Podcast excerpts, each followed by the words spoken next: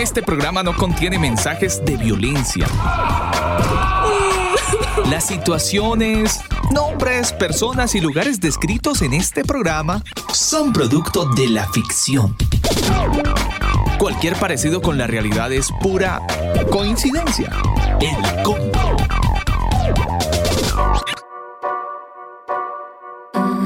All of my joy, all of my peace, purpose, all of the confidence in knowing that it's working. All of the healing in the middle of the hurting. At the end of the story, all the glory he's deserving. Con muy buena música iniciamos en esta noche en el combo. Quiero enviar un saludo y un abrazo muy especial a toda la gente que a esta hora del día se conecta con nosotros a esta señal de radio. Es martes 24 de agosto, ya son las 9 de la noche, un minuto. Generamos esta señal de radio desde Santiago de Chile. Y nos place muchísimo poderlos saludar, poder estar con todos ustedes en este bonito tiempo. En estas noches de martes, martes de series, y estamos haciendo un recorrido muy interesante por las doctrinas. Usted que ha estado conectado con nosotros en estos episodios de los martes, el episodio de esta noche está como para alquilar balcón, así que yo lo invito para que bueno, vaya compartiendo este link, invite a sus amigos, a aquellos que están desde elcombo.com, envíe este mismo enlace o también puede compartir el enlace de Telegram para que muchas otras personas puedan, bueno, conectarse y entender muy bien acerca del episodio de esta noche. Abrimos con muy buena música, esta canción la hace Jeremy Camp. La canción se titula así, Can't Take a Wake. Así abrimos el combo en esta bonita noche. A usted gracias y bienvenidos al combo.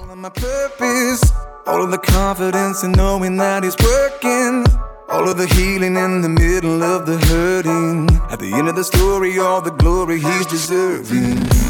The battle's on, I know that it's for real.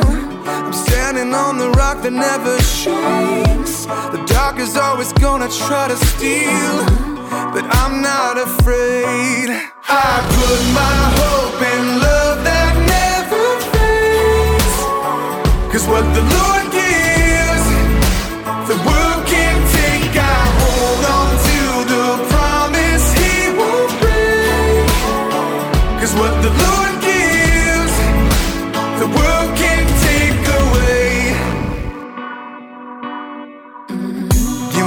when I get stuck in all my weakness.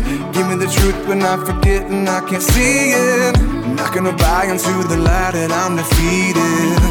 No, I'm not defeated. I put my hope in love that never fades.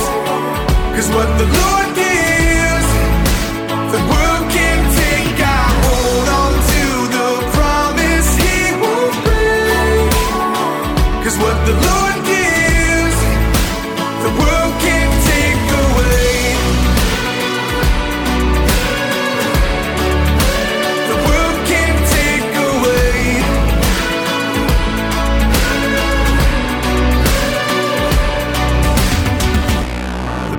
Battle's on, I know that it's for real.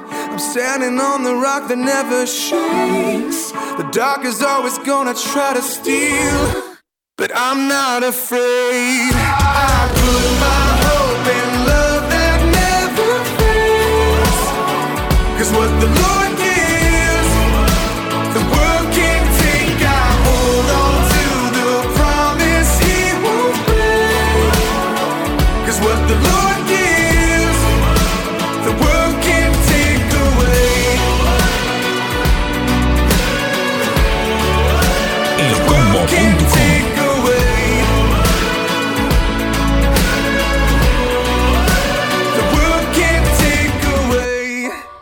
La canción traduciría algo así como no se puede quitar.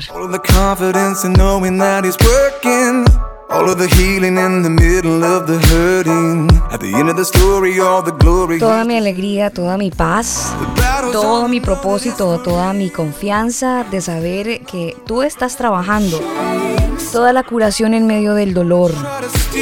Al final de la historia, toda la gloria es para ti, Señor. Sé que la batalla es real, pero estoy parado sobre la roca, una roca que nunca tiembla. La oscuridad siempre intentará robar, llevarse lo mejor de mí, pero no tengo miedo porque pongo mi esperanza en el amor que nunca se desvanece. Porque lo que el Señor da, el mundo no me lo puede tomar, no me lo puede quitar. Me aferro a la promesa de que no se romperá. Porque lo que el Señor me da, el mundo no me lo puede quitar. Can't take away, no me lo puede quitar.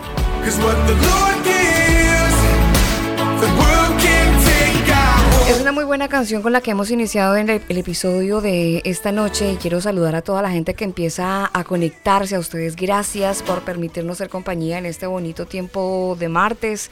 Les decía hace un rato al inicio del programa, estamos ya cerrando.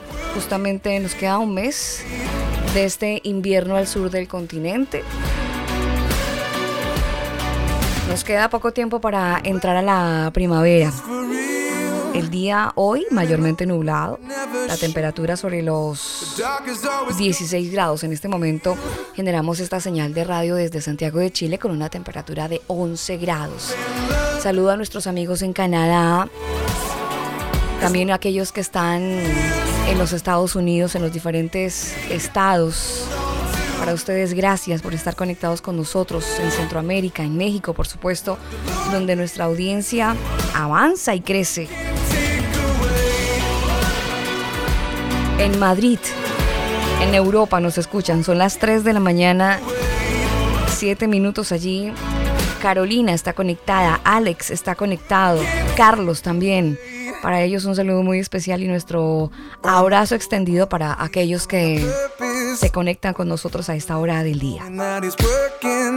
All of the healing in the middle of the hurting. At the end of the story, all the glory he's deserving. The battle's on, I know that it's for real.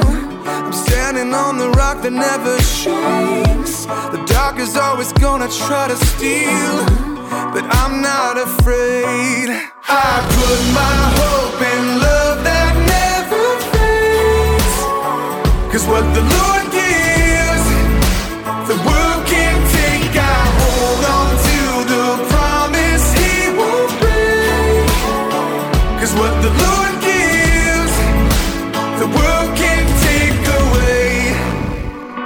Esta, noche sería nuestro sexto programa en esta serie de doctrinas y voy a hacerles un recorrido así como muy rápido para aquellos que se conectan con nosotros y necesariamente debo decirles algo antes de partir con nuestro invitado en Guadalajara y es que probablemente usted llegó por nuestra publicación, pero la invitación es para que, bueno, quédese conectado, escuche el programa, pero por favor escuche los programas anteriores que ya están en Spotify. Lo digo porque el programa de hoy va a estar muy interesante, pero es necesario que usted escuche programas anteriores para que pueda tener un hilo conductor o si no va a quedar medio perdido. Es muy importante que se dirija a Spotify o a, los, diferentes, a las diferentes plataformas digitales y nos ubique como el combo oficial. El primer programa, el primer programa se llamó Siglo I, así tal cual. Doctrinas, una serie del combo y el siglo primero, siglo primero fue nuestro primer programa. Y nuestro segundo programa, por supuesto, el siglo segundo, con toda la historia que encierra. Siglo tercero fue obviamente, obviamente el tercer programa. Y luego saltamos al imperio bizantino. Eh, saltamos al imperio bizantino, seguimos el consecutivo y luego hablamos en el último programa de la reforma protestante. Ese fue nuestro quinto programa. El de esta noche, que es nuestro programa número 6, sería cuál es el origen del protestantismo. Y es aquí donde vamos a meternos por una mm, por un océano ingeniero que tal vez pueda ser un poco incómodo para algunas personas que nos están escuchando por primera vez. Por eso hago la salvedad que es necesario que puedan escuchar el programa, mm, programas anteriores para que no tengan discusión alguna con respecto a la temática. Exactamente, eso es importante, Alba, para que pues la gente definitivamente se enganche, porque estos programas hay que escucharlos completos, Alba. Estos programas no podemos escuchar uno y después otro. Yo recomiendo que hagan la tarea de ir escuchando serie por serie. Sí, usted me va a decir, pero es que es mucho tiempo. Claro, pero invierta ese tiempo que va en el bus, en el Transmilenio, en el... Eh, alimentador, en, el taxi, en el auto, en la bicicleta, donde quiera que usted esté, escoja los podcasts del combo y escuche los programas. Y anote las preguntas, las dudas que tenga y nos las hace saber. Nos escribe a través de Telegram t.me slash el combo oficial. Sí, señor. Rápidamente nos vamos para Guadalajara, donde está el CEO de la Casa Estudios, Cielos Nuevos y Tierra Nueva. Él es Antonio Miranda, que en esta noche nos va a llevar nuevamente por este recorrido histórico acerca de cuál es el origen del protestantismo. Esa es nuestra serie esta noche en el combo.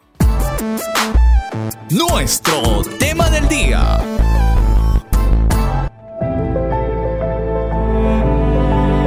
como una luz que no alumbra. Así es la enseñanza que no habla de la verdad. El combo te da la bienvenida a la serie Doctrinas. Porque no es suficiente cuando la verdad no está presente.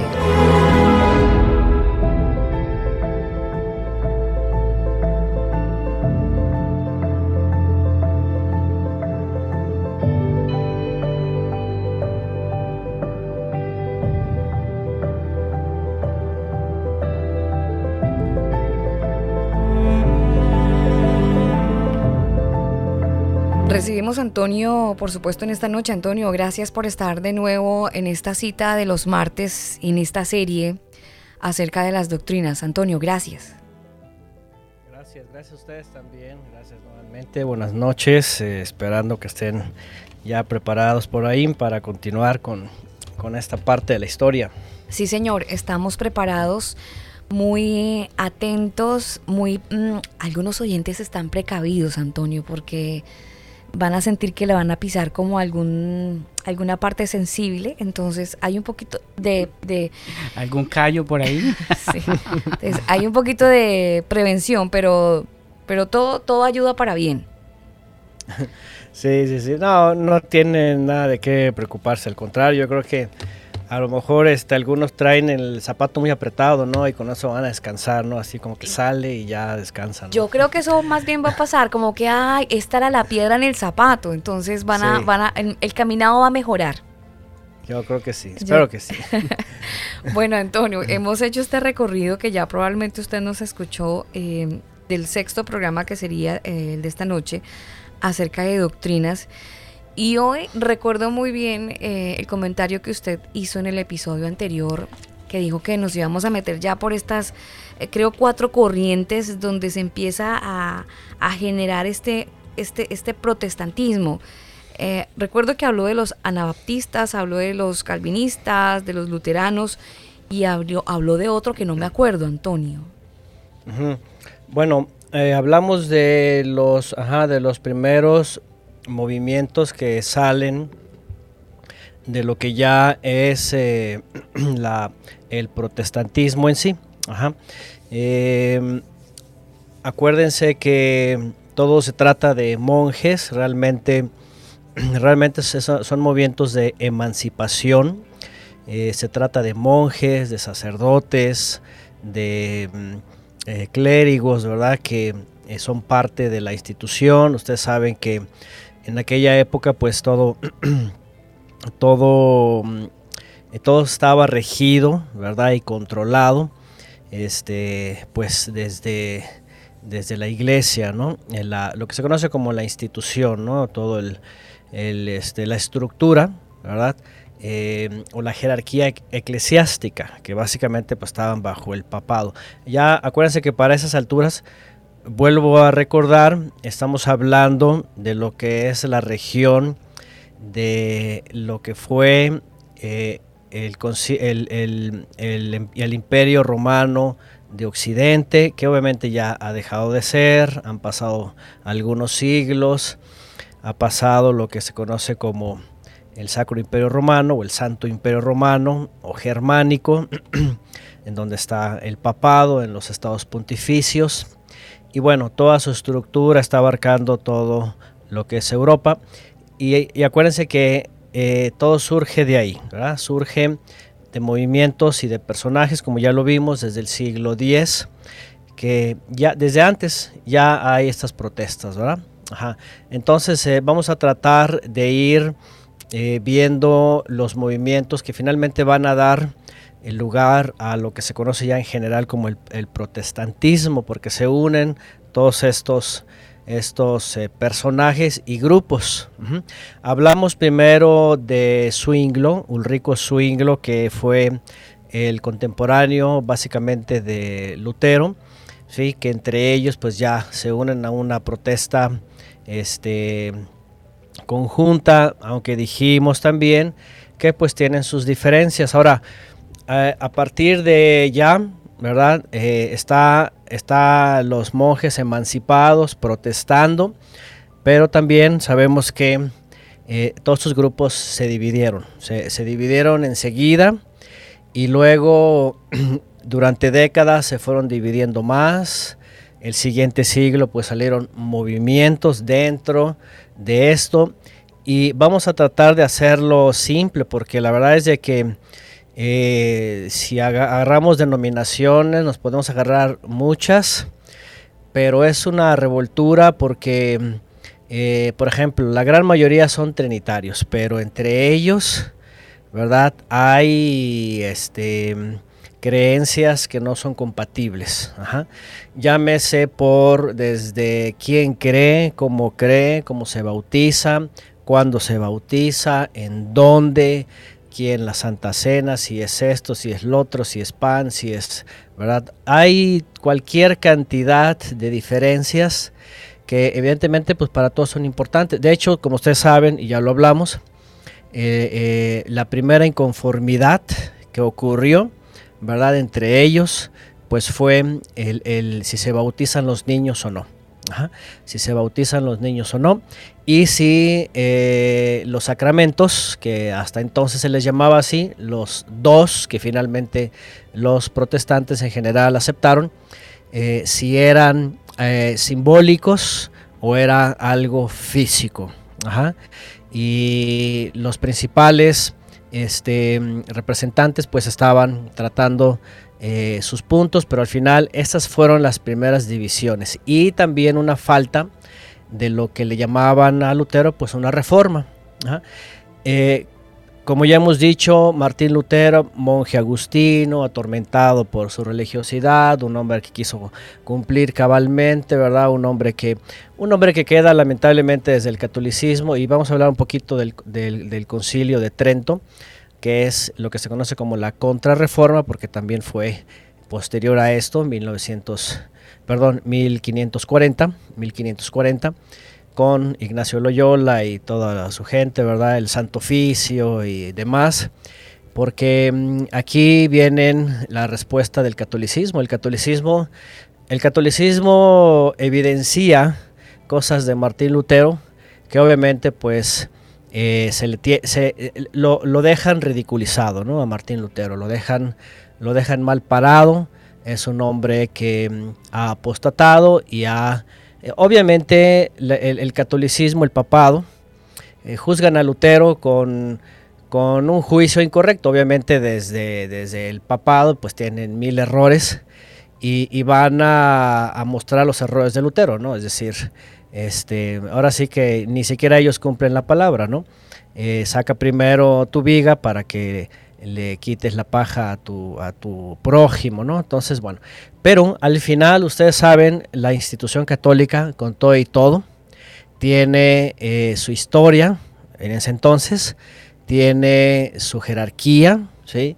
tiene su renombre, y no solo esto, también el protestantismo vamos, en su época están pasando mil cosas.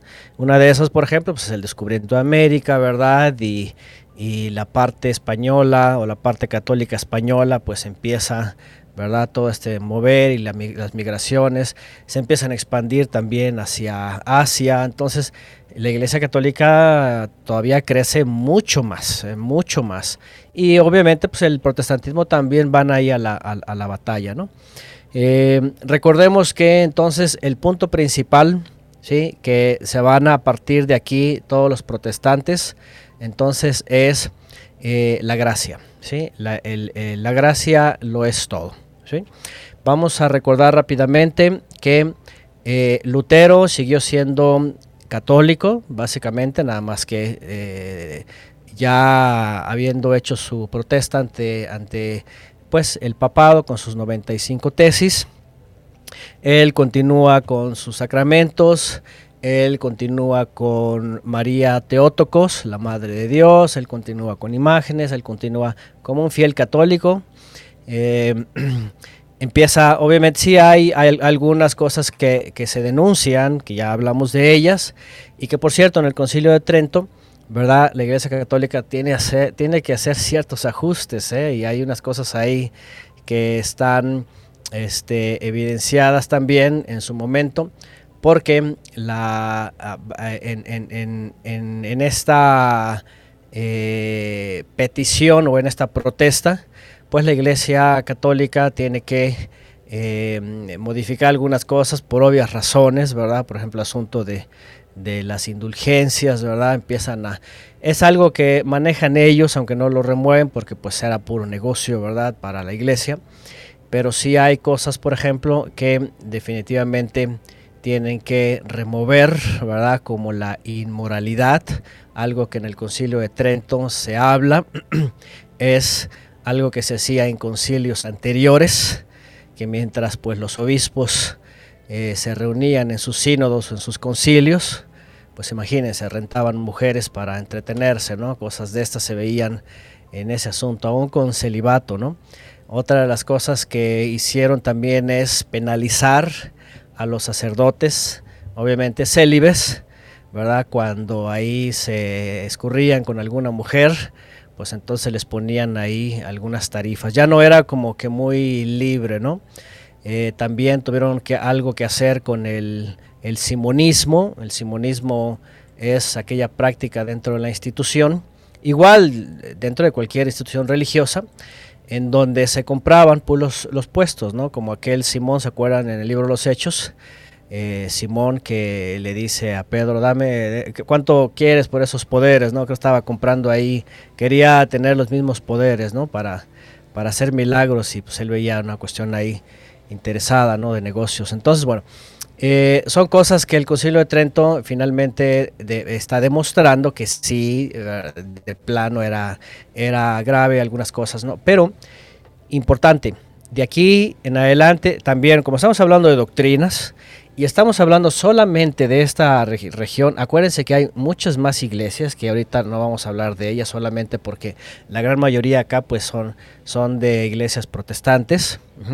Acuérdense que queda, quedan todas las iglesias de, de, Bizancio, de lo que es este, la, iglesia ortodoxa. Básicamente los cinco patriarcas, los cuatro patriarcas quedan allá y acá nada más se queda lo que fue el patriarca de Roma, que es el, ya el papado. Pero el resto, centro de Europa, bueno, Oriente, eh, el del Este, y todas las iglesias Oriente cercano, Oriente lejano, incluso las que estaban en los imperios eh, árabes o musulmanes, más bien musulmanes, porque ya árabe se refiere a una ciudad, a un, a un país, y musulmanes pues, se refiere a los tantos países que, se convirtieron, también sigue habiendo creyentes. y no todos son trinitarios o, no todos piensan igual o no están pensando lo mismo, ¿verdad? O, están viviendo otras cosas. De aquí es donde tenemos también, ¿verdad? Que rescatar en su momento, pues, eh, cosas importantes, ¿no? Y bueno, ah, Lutero definitivamente queda, queda exhibido ¿verdad? Porque en su intento de reformar él, acuérdense que él inicia también a hacer su propia versión, ¿verdad? La, versión de la Biblia alemana. Y él, como ya lo hablamos en algún momento aquí, él, em, pues están acostumbrados, es un monje, sabe lo que pasa en la iglesia católica, ¿verdad? Eh, hace una añadidura en la carta a los romanos 3.28, en donde eh, dice, concluimos pues que el hombre es justificado por la fe sin las obras de la ley. Él añade, concluimos pues que el hombre es justificado por la sola fe, sola fe. Entonces le añade esa sola ¿verdad? En donde después se, se va a reunir las famosas cinco solas, para, eh, para basarse de ahí en eh, la protesta contra, contra toda la institución católica. Porque la institución católica, pues, evidentemente para ellos, obviamente usaban la Biblia, mal hecho, ¿verdad? La usaban hablando de las obras, eh, pero las obras que, como ustedes saben, la Iglesia Católica pues añadía no solamente era filantropía, eran obras de sacramentales. Entonces, la institución católica, pues su punto eh, siempre era obras eh, sacramentales, ¿no? U obras litúrgicas, que esas acompañaban a la salvación, decían ellos. Eh, por, por, lo cual, pues lo de las indulgencias, pues era, era, era parte de, ¿no?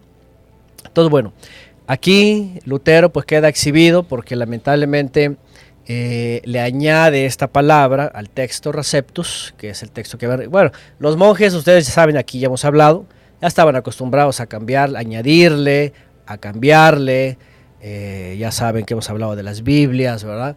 Eh, la, iglesia anglicana, por ejemplo, también hace su propia versión, ¿verdad? La famosa King James. Em, eh, Calvino empieza también a hacer su propia versión, no la concluye, pero la, concluyen después. Lutero su, versión alemana, y obviamente cada uno empieza después, vienen los monjes, la famosa Reina Valera, ¿verdad?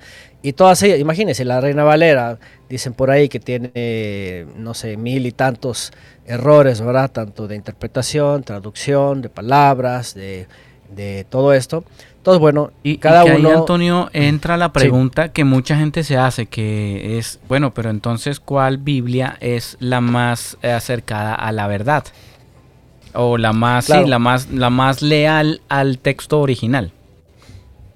Claro, esa es una buena pregunta y es un problema muy grande, porque este, eh, definitivamente hay, hay traducciones muy buenas, incluso los católicos han hecho traducciones muy buenas, por ejemplo el texto eh, de los profetas o de eh, los hechos o de, perdón, de, sí, de, los, de los históricos del Tanaj, que se conoce como Antiguo Testamento, em, y, pero hay otras, ¿verdad?, que son muy malas, hay algunas protestantes, y aquí también había que ver porque hay Biblias que se basan, ¿verdad?, por ejemplo, en la Masoreta, que es la que presumiblemente se dice ser judía, pero ya también la, la, masoreta judaica del siglo 7 y 8 ya también trae cambios, ¿no? Entonces la Septuaginta, por ejemplo, también sufrió cambios porque la Septuaginta que, que se conserva hoy pues ya ha sido cambiada. Entonces, eh, sí, esa es, una, es algo muy, muy, es una pregunta muy buena. Y lo mejor que se puede hacer, obviamente ya a estas alturas, es usar más de una, hacer comparaciones, ¿verdad? Entre las versiones también literalistas y las interpretativas, hacer uso de diccionarios, hacer eh, un estudio profundo, ¿verdad? De, la Biblia. Hay que ir verso a verso, incluso es palabra por palabra.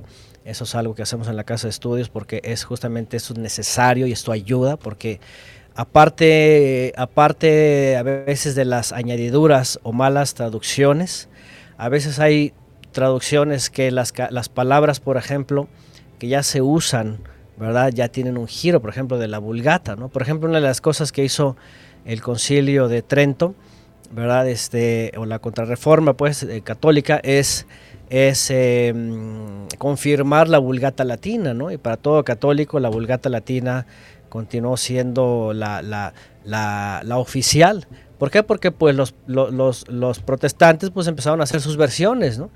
Y quién sabe qué cambios o qué añadiduras, pues ya vimos, viene Martín Lutero y le añade solo por la fe, ¿verdad? Y luego se mete en un montón de problemas porque, porque tiene que, e, en su versión tiene que quitar eh, el libro tiene que quitar, por ejemplo, libro, eh, la carta de Santiago, tiene que quitar la carta de Santiago por obvias razones, ¿verdad? Porque pareciera que Santiago, eh, la, epístola de Santiago le escribe a Lutero, ¿verdad? que le dice, muéstrame tus obras, yo te muestro mi fe por mis obras, ¿no? Es una carta que Lutero dijo, esta se va, Tiene que quitar Lutero Apocalipsis, porque Apocalipsis desde los primeros capítulos dice yo conozco tus obras y hasta el final Apocalipsis dice dice este y fueron juzgados todos cada uno según sus obras y Lutero tiene que quitar también eh, tiene que quitar Hebreos tiene que quitar eh, no me acuerdo cuál otro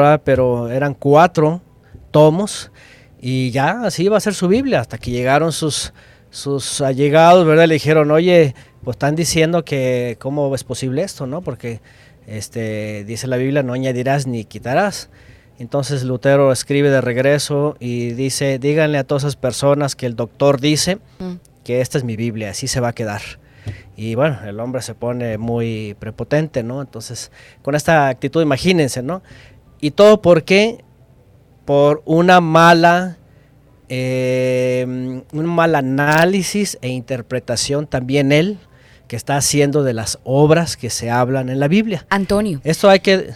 Permítame una preguntita porque usted ya nos ha dado una muy buena explicación con respecto a la pregunta de Daniel, pero hace unos días eh, recibí un comentario y este justo es el momento para podérselo transmitir. ¿Usted cómo hace, Antonio, para darle fe a los textos a los que llama Torah y nos ha estado explicando todo desde la base bíblica? entendiendo que la palabra ha sido modificada y ha recibido, eh, pues desafortunadamente, la interpretación de muchas personas. ¿Hasta qué punto em, la Torá y todo lo que hemos estado estudiando hace parte del texto original sin modificaciones? Sí.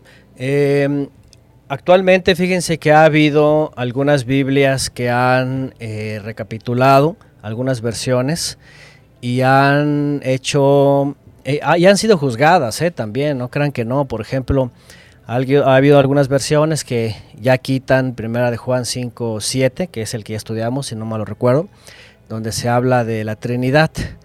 Pero el mundo cristiano las ataca y dicen son heréticas, cuidado y todo. Y después por, después por el problema de la comercialización tienen que volvérselos a poner porque si no, no las compran. Entonces, bueno, ¿qué es lo que hacemos actualmente? Bueno, un servidor, ¿qué es lo que hace? Eh, a mí me ha gustado leer estas controversias, ya desde el año 2000 tengo analizando estas controversias y además haciendo uso cada vez más de los medios, de los debates y de los puntos también hebraicos. ¿eh? Aquí es donde entra algo interesante. Al judaísmo no hay que hacer oídos sordos todo el tiempo. Todos sabemos que no han creído en Yeshua, en el Mesías, una buena parte de los judíos, tradicionalmente hablando, etc. Pero estas personas, por ejemplo, siempre hacen un análisis muy crudo de los textos. Y, y hay que abrir los oídos a eso. ¿Por qué? Porque a veces ellos nos están señalando dónde está el error, el problema, que Error y problema obviamente que es teológico y que es cristiano desde Constantino para acá. Pero antes no hay error. Entonces, bueno, en mi, en mi caso lo que yo hago es no solo eh, hacer un comentario de toda la Biblia, que ya tenemos ahí, bueno, estamos completando un tercero, y hacer uso de diccionarios, de comparaciones de versiones, de análisis de palabras, igual del griego, su correspondencia en hebreo, sino además también hacer un análisis de los debates, de los reclamos, de las críticas del judaísmo, de las posiciones del cristianismo, a veces, a veces por ejemplo, lo ridículo, ¿no? Que, que es eh, defender lo indefendible, ¿no? Por ejemplo, Martín Lutero en Romanos 3.8, ¿no? y muchos textos que aparecen destruyendo la teología muy fácilmente. ¿no? A veces no hay necesidad de, más que leer atentamente. Obviamente lo que hemos hablado aquí en la serie de textos fuera de contextos es eh, hacer una correcta, mm, eh, un correcto análisis contextual, histórico, cultural, exegético, ¿verdad? Como le llaman, y, apegarse a lo más posible en el escenario. Eso es lo que se conoce, ¿verdad? la contextualización. Y porque hay muchas cosas, usos y costumbres, ¿verdad? tradiciones del judaísmo. Hay tradiciones incluso en el pueblo de Israel que ni siquiera el Mesías rechazó. El problema con las tradiciones es cuando se imponen como dogmas y están sustituyendo el mandamiento. Pero hay, por ejemplo, tradiciones Que ya eran parte del pueblo de Israel y que el mismo Mesías las usó como referencia. Por ejemplo, las bodas. La boda hebrea es algo que no está ordenado en la Torah como tal, la ceremonia, ni los elementos. Pero el Mesías usa esto que es cultural, que ya era parte del pueblo de Israel con sus elementos y, habla mucho, ¿no? Habla hasta de profecía, ¿no? Entonces, bueno, yo creo que hay que hacer un análisis de todo eso. Las comparaciones, el tipo de traducción, ¿verdad? Este, las fuentes también, eh, de dónde vienen. Em, y, y, obviamente, pues sí, analizar esos debates, ¿no? Porque cuando salen, por ejemplo, yo me acuerdo a finales de los 90 y 2000, pues estaba el debate esta de una versión en donde empezaron a quitar los textos trinitarios, ¿sí? ¿Y qué es lo que ocurrió? Que pues hay un alboroto entre los cristianos y todos, sin leer, sin pensar, sin ponerse a meditar, y decir, a ver, vamos a tener valor y vamos a analizar no, se cerraron y criticaron, dijeron es herético y satánico y está Satanás. Y yo no, yo soy del punto de vista de que, a ver, Vamos a analizar qué es lo que dice la crítica, vamos a ver por qué, dónde dicen, cuáles son sus fundamentos y eso ayuda a ver, ok, si hay error vamos a cambiarlo, ¿no? Pero aquí depende también mucho, y ahí va, eh, el espíritu de cada uno, ¿no? Si alguien se siente muy apologista, pero apologista es cerrarse y defender enojado y, ya, y, cerrar los oídos y no quiere saber nada, pues no está, no está bien la apología, ¿no? Entonces, este, porque a veces, otra vez, como lo he dicho desde el principio, algunos se están convirtiendo en villanos queriendo ser héroes, ¿verdad? Pero desde, desde las verdades se ven pues villanos, ¿no? Y lo vamos a ver también más adelante, por ejemplo, cuando viene un movimiento, ¿verdad? El movimiento de, el liberalismo, ¿verdad? Eh, eh, en, las corrientes, en, ya hablando del protestantismo, una de las facetas de lo que es el iluminismo, ¿no? Todo bueno, pues eso hacer uso de todo eso, ¿no? Bien, entonces... quería comentarle, Antonio, que es casi que lo que está pasando con el tema de hoy en día a los que delinquen, dañan la ciudad y todo, que fueron arrestados, les están diciendo presos políticos. Entonces, los villanos ahora son buenos y los buenos son villanos. es, prácticamente lo mismo. Claro, claro, la, la, política pues ya ven cómo se maneja, ¿no? Y la política exterior, etcétera, ¿no? Eh, dependiendo del punto de vista, pero sí, así lo manejan, ¿no? Por ejemplo, en México, México ha dado asilo a, políticos, ¿verdad? Que pues acá los reciben como amigos, ¿no? Pero en, los países donde salen, pues los están viendo como enemigos, como traidores y como lo que sea, ¿no? Así es. Entonces, bueno, eso eh, se intercambia. A veces son eh, cuestiones y al final todo parece bueno y como dice la escritura, a lo bueno llaman malo, a lo malo llaman bueno. Ahora imagínense eso invertido, ¿no? Es como, como el dicho ese, ni lo niego ni lo afirmo, ¿no? Entonces imagínense todo esto, pero a la vez invertido, ¿no? Es una cosa tenaz. Que, la, tenaz y a la gente a veces se, se, enloquece también con todo eso y ya no sabe ni qué pensar. Ese es el grave problema, Antonio, de decirle a, a, a la disertación del domingo, amén, amén, y es que está escrito pero nos quedamos con eso, o sea, no avanzamos más allá, no nos damos la tarea de investigar eh, y cuando se nos presenta una teoría como por ejemplo la de la Trinidad, oh, que, usted qué está diciendo, está loco, ¿cómo se atreve a tocar esa parte tan delicada? Pero ahí nos quedamos y, no analizamos, oiga, ¿y realmente la Biblia habla de eso? Y pues eh, es, es, a veces los temas se vuelven complicados pero no los desarrollamos para que veamos si realmente es o no eh, verdadero ese fundamento. Claro, sí, sí, sí, yo creo que todos eh, vamos a...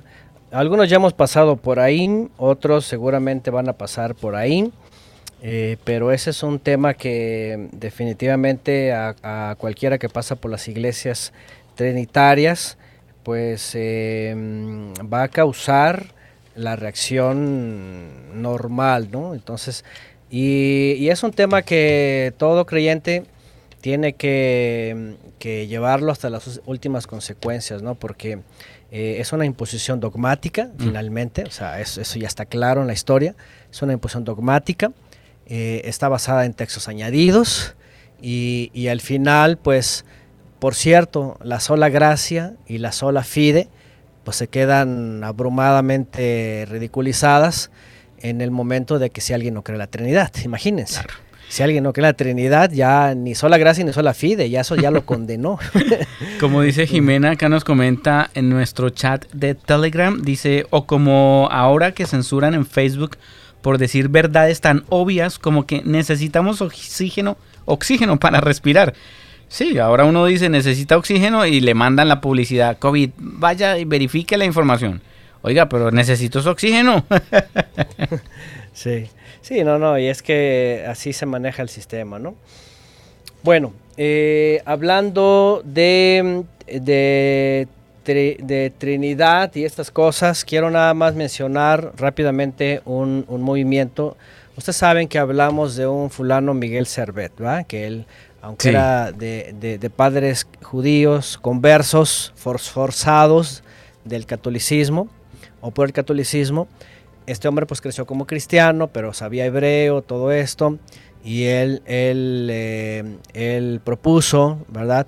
Él, miren, en un momento de reforma, ¿verdad? Un momento álgido de, mucha tempestad y, vienen las aguas, él quería proponer lo que él, eh, para él era evidente, ¿no? Que en parte hemos hablado aquí, sobre eh, sí la preexistencia del Mesías, pero su origen em, eh, celestial, aunque subordinado al Eterno. Lo que en Niceo Constantinopla calificaron como arrianismo, que ya dijimos que ni era arriano ni nada, eso es algo que está bien claro en, en la Biblia.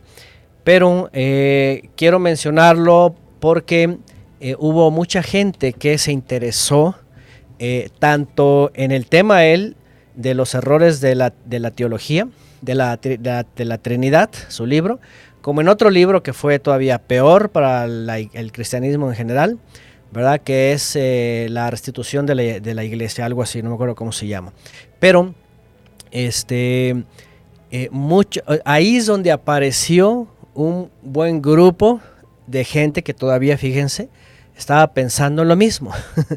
¿eh? Estaba pensando lo mismo. Eran parte de la, de, la religión oficial, pero en secreto tenían sus dudas o tenían sus muchas dudas. Bueno, nada más rápido, eh, hubo un movimiento que se le llamó el movimiento unicitario, ¿verdad? O unitario, en donde pues se les, se les se les excluyó, obviamente, ya saben que a Miguel Servet, pues, lo, fue condenado por las leyes de Ginebra que formuló eh, Calvino y a consideración de él lo mandaron a la hoguera y pues lo, quemaron, ¿no?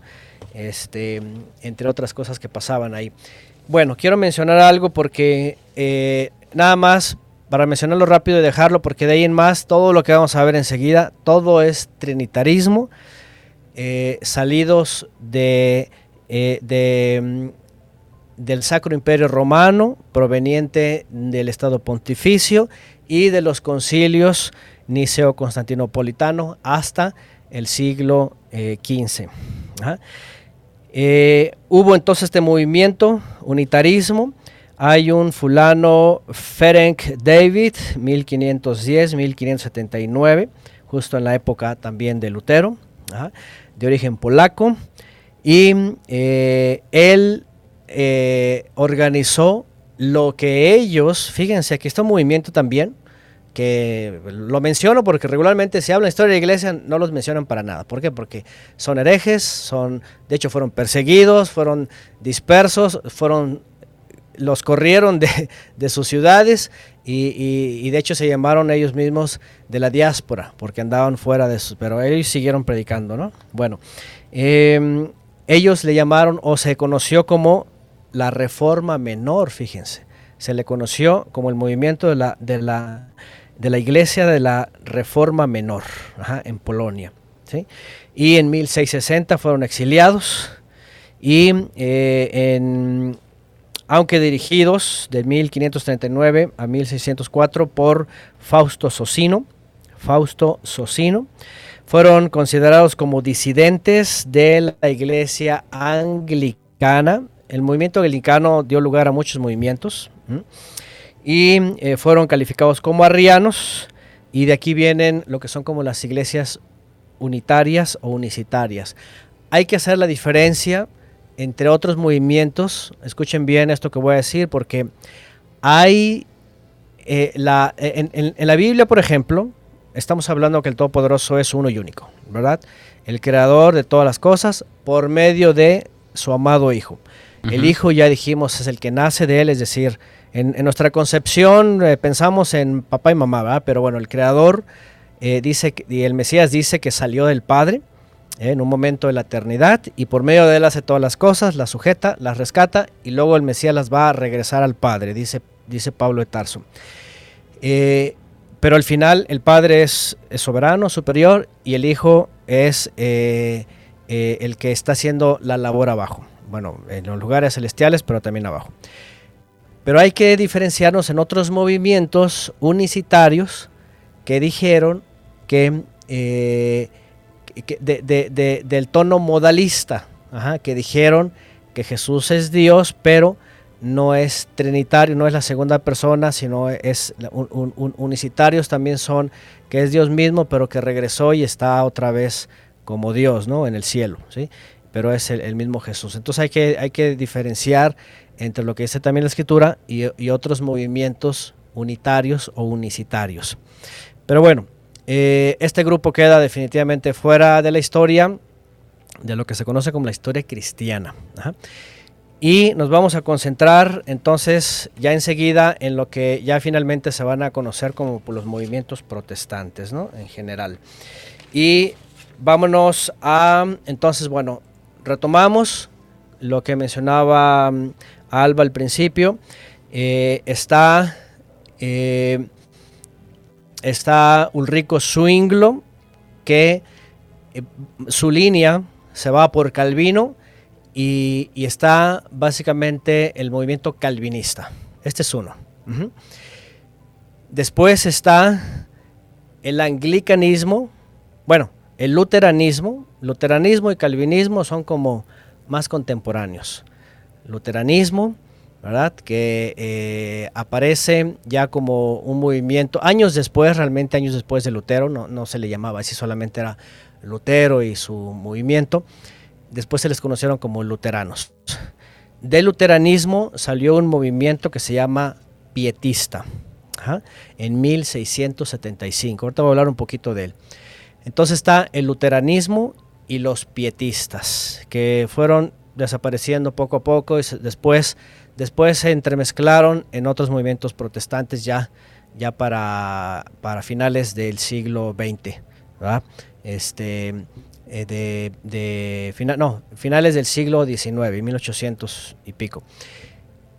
Luteranismo, calvinismo. El calvinismo lo continuó eh, John Knox el cual eh, finalmente eh, se concluyó con lo que se conoce como la Confesión de Fe de Westminster, el Catecismo Mayor y Menor en Escocia y el presbiterianismo. Del calvinismo, lo que ya estudiamos la vez pasada, de donde él toma todas estas ideas y construye lo que se conoce ¿verdad? como las cinco solas, y, los, cinco puntos del calvinismo que básicamente están refutando al arminianismo.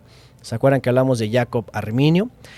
Que por cierto, los primeros protestantes eran de corte presbiteriano, de, corte presbiteriano y calvinista, es decir, de la predestinación. Pero con el paso de dos, los siglos, un par de siglos, y el movimiento evangelista, eh, después resulta, ¿verdad? Después del segundo movimiento de, avivamiento que se le llama en los Estados Unidos, eh, a difundirse más el arminianismo, que habla de no, de, no elección, de no corrupción total del hombre, de, elección por las personas y de que la salvación, la de salvo siempre salvo, pues no, no, no es correcto. ¿no?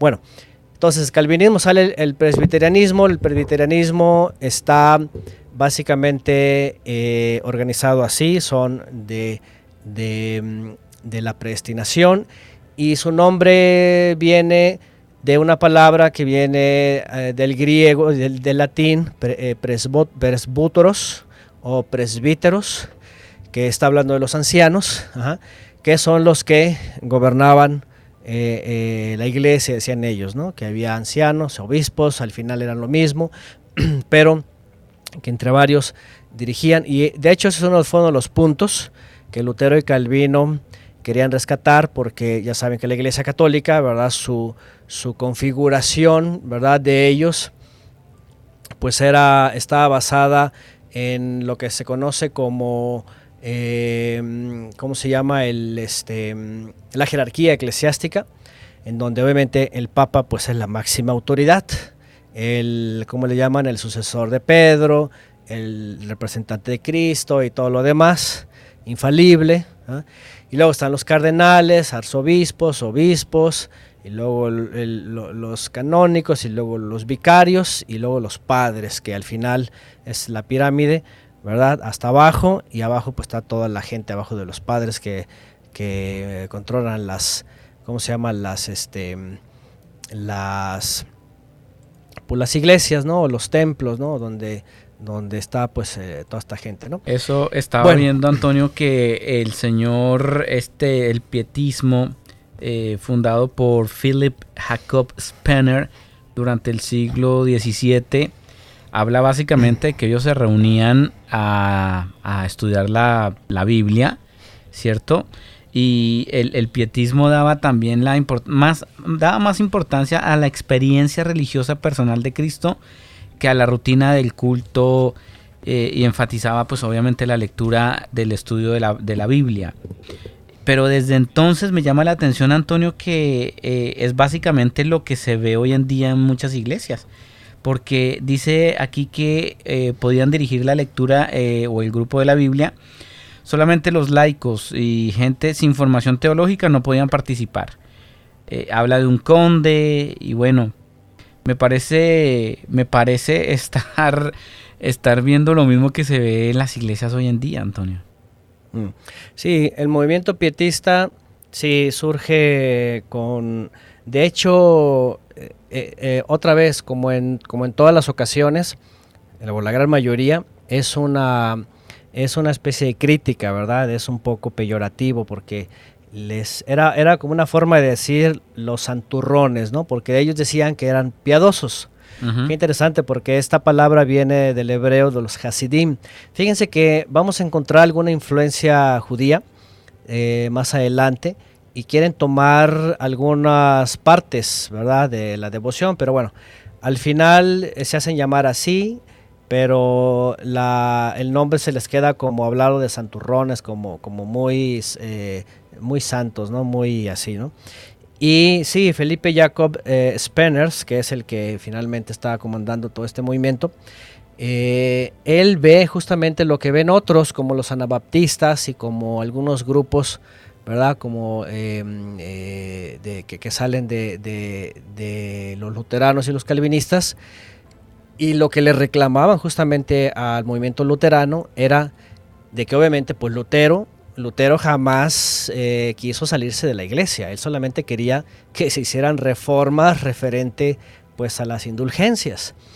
Pero lo que hizo Lutero pues es continuar con mucha liturgia, ¿sí? Con mucha liturgia este que eran prácticas de siempre y que justamente vienen eh, los pietistas y dicen eh, hace falta terminar la reforma. O sea que en primera, falta en, Ujú. en primera instancia, permítame Antonio, en primera instancia sería una contradicción eh, decir que es seguidor de Lutero cuando y que es cristiano. ¿Quién? Cualquier Ah. persona que diga, "Ay, yo me identifico con, con el hermano Lutero, Bueno, eh, Entonces lo es que pasa- luterano. eh, no es católico. O sea, un cristiano no puede decir que se identifica con Lutero porque entonces no sería cristiano, sería Lutero, porque Claro. Lutero permitió muchas cosas que en el cristianismo en teoría no se dan. Bueno, lo que pasa es de que el cristianismo, otra vez recuerden, y todos estos movimientos son cristianos católicos desde Nicea para acá en general. ¿sí? Los cismas solamente van a ser diferencias eh, teológicas. No tanto, no bíblicas, de hecho no bíblicas, sino teológicas. Y la teología es la que los va a ir dividiendo. Entonces, ahorita alguien puede decir, yo soy afín con Lutero, porque pues hay cosas que eh, el luteranismo, por ejemplo, pues, por ejemplo, pues las demandas sobre eh, lo que él hizo, pues está bien, ¿no? Eh, pero, por ejemplo, el católico, ¿verdad? Dice el hermano Lutero. El católico le dice el hermano Lutero, así es, ¿no? Es que, de hecho, aquí nos comenta Jimena, dice que el cristianismo eh, viene del catolicismo. Sí, de, sí, incluso las iglesias calvinistas, las iglesias presbiterianas, por ejemplo, luteranas, y otras tantas, en realidad siguen sosteniendo que son católicas en el sentido de la palabra, ¿sí? Como, como, se, como se usó en el siglo III es, dicen ellos, no son templos físicos, son las personas y es universal. Estamos en todo el mundo, dicen todos, ¿no? Entonces, aunque el cristiano evangélico protestante diga, no, yo no soy católico, en, en, esencia de la palabra tiene que aceptar que el término que se usó en el siglo III o siglo II finales, hacía alusión a que tú eres cristiano donde quiera que estés, Ajá, porque eres parte del cuerpo de Cristo, así, así decía, ¿no?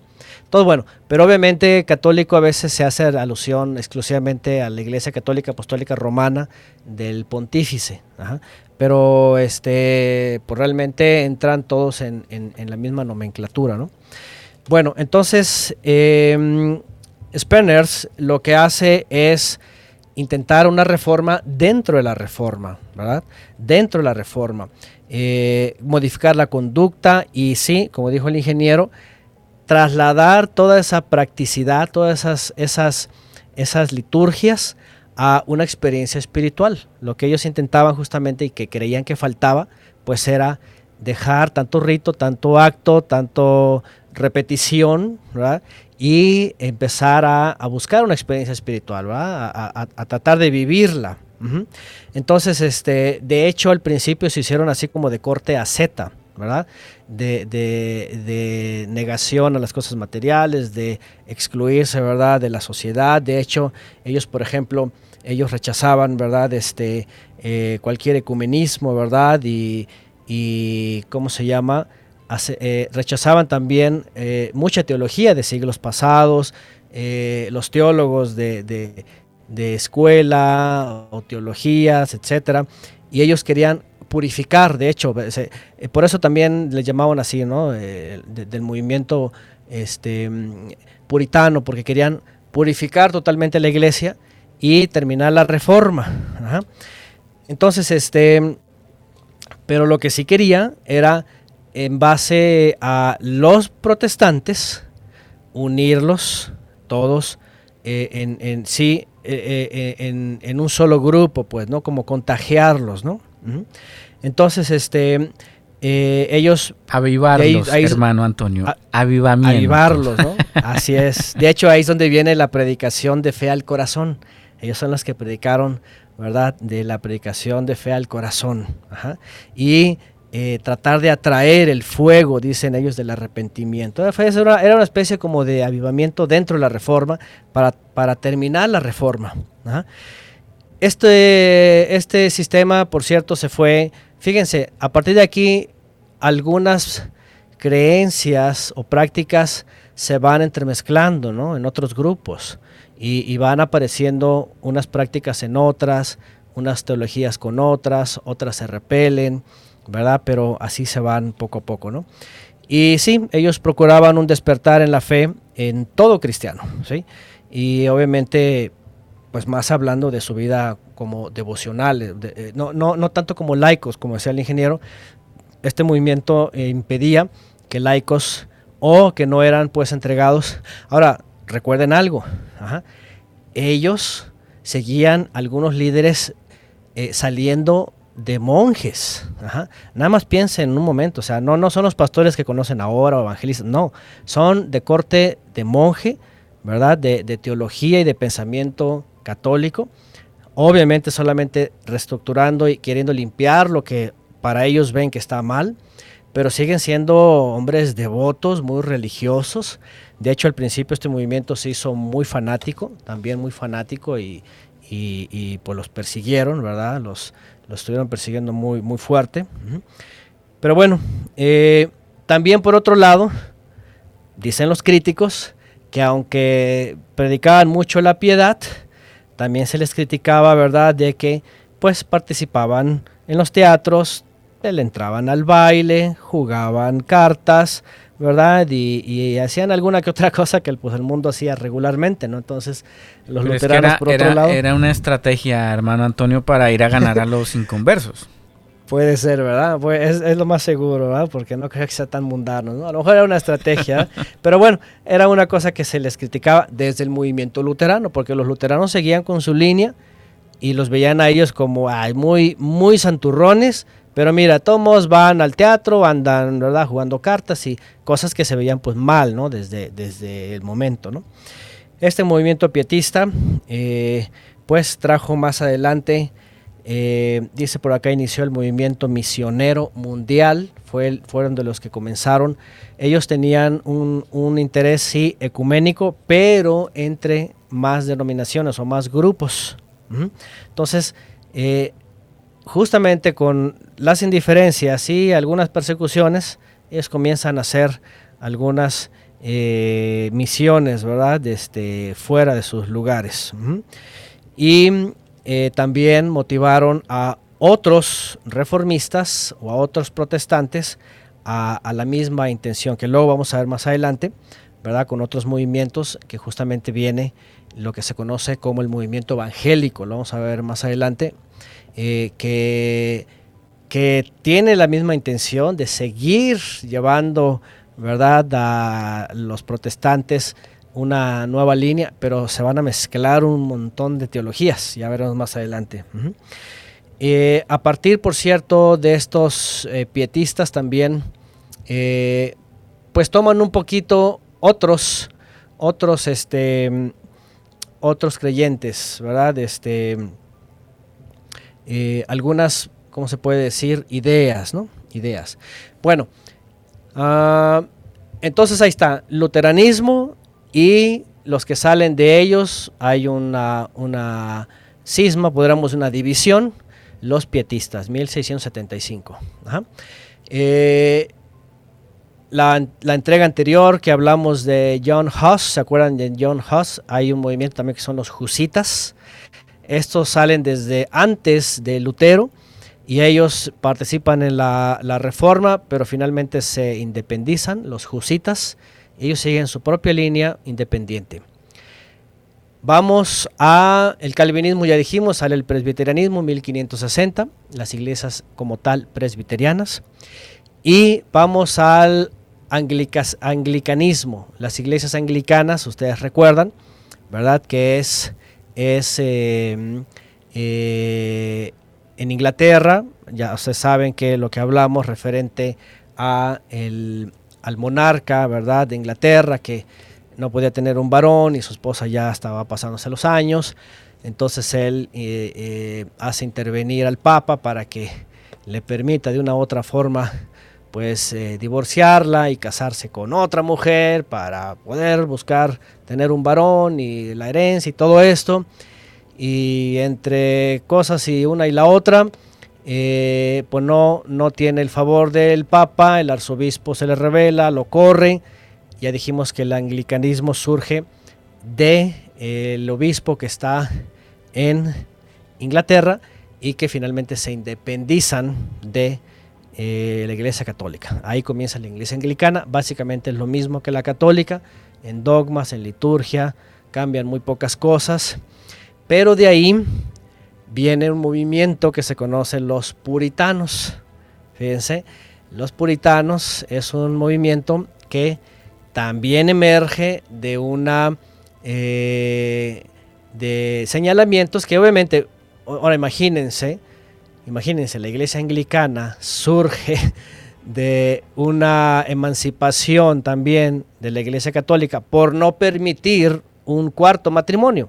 Entonces, Obviamente la forma de comenzar una iglesia así, pues es, la más contraria, ¿no? Eh, que obviamente no tiene nada que ver con la fe, no tiene nada que ver con reformar. Y por cierto, los puritanos tienen contacto con los calvinistas. Obviamente, pues que eh, los calvinistas también empiezan a formarse en Escocia, en Irlanda, y entonces, ¿qué es lo que ocurre? Que eh, pues en Inglaterra también empiezan a saber de esto. ¿Y qué es lo que hacen los puritanos anglicanos? Pues eh, impulsar, obviamente, pues una reforma también, hacer cambios ¿no? estructurales, ¿no? Pero como la iglesia anglicana comienza con problemas del monarca y una siguiente esposa, pues eso no se logra, obviamente, ¿no? Bueno, de ahí surge otro movimiento que son los... Eh, bueno, surgen varios. Sin, sin, hablar que los purita, el puritanismo, Antonio, tuvo mucha relación con el tema eh, económico, ¿no? O comercial.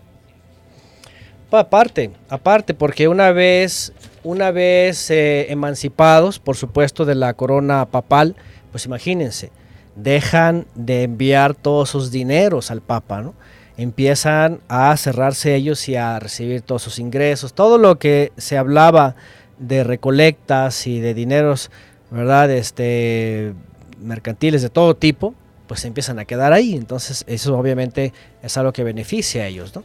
Y, en, en, 1900, perdón, 1630, la década de los 1630, finales de esa década, eh, el puritanismo estaban aliados con el creciente mundo comercial.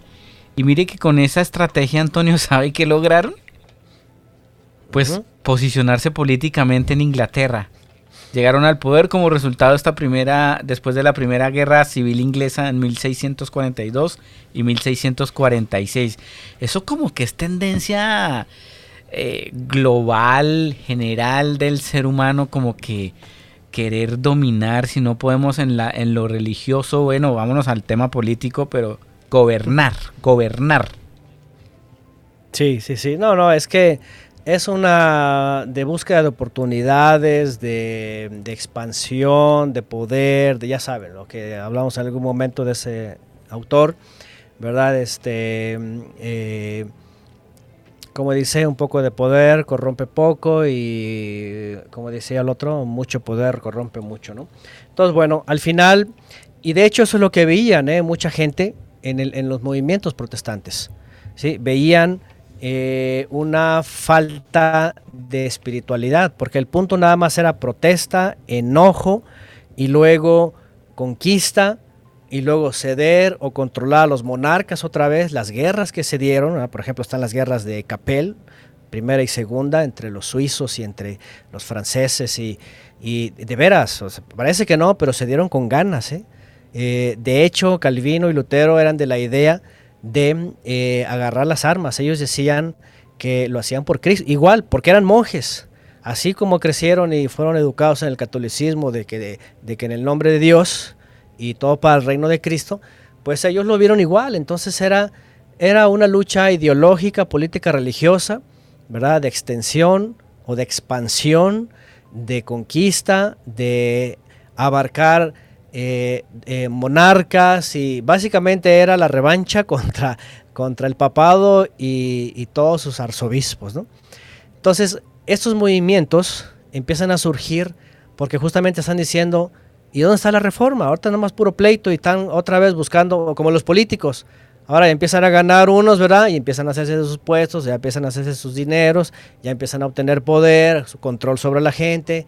Sí, usan la Biblia y que la fe y que la gracia y que por aquí, por todo eso, pero sus intereses son geopolíticos finalmente, ¿no? Y eso es lo que ocurrió, imagínense, Inglaterra y luego Estados Unidos, geopolítico, ¿no? Totalmente, ¿no? Me llama la atención, dice aquí que eh, después de esto, en el siglo XVIII, algunos de los ideales puritanos incluso, eh, bueno, se, se, opusieron a ellos, obviamente, el catolicismo romano, pero mire que dice que eh, después en América del Norte y Gran Bretaña, las iglesias congregacionales ampliamente consideradas como parte de la tradición reformada son descendientes de los puritanos. Además de las creencias puritanas están, eh, están consagradas en la declaración de Saboya.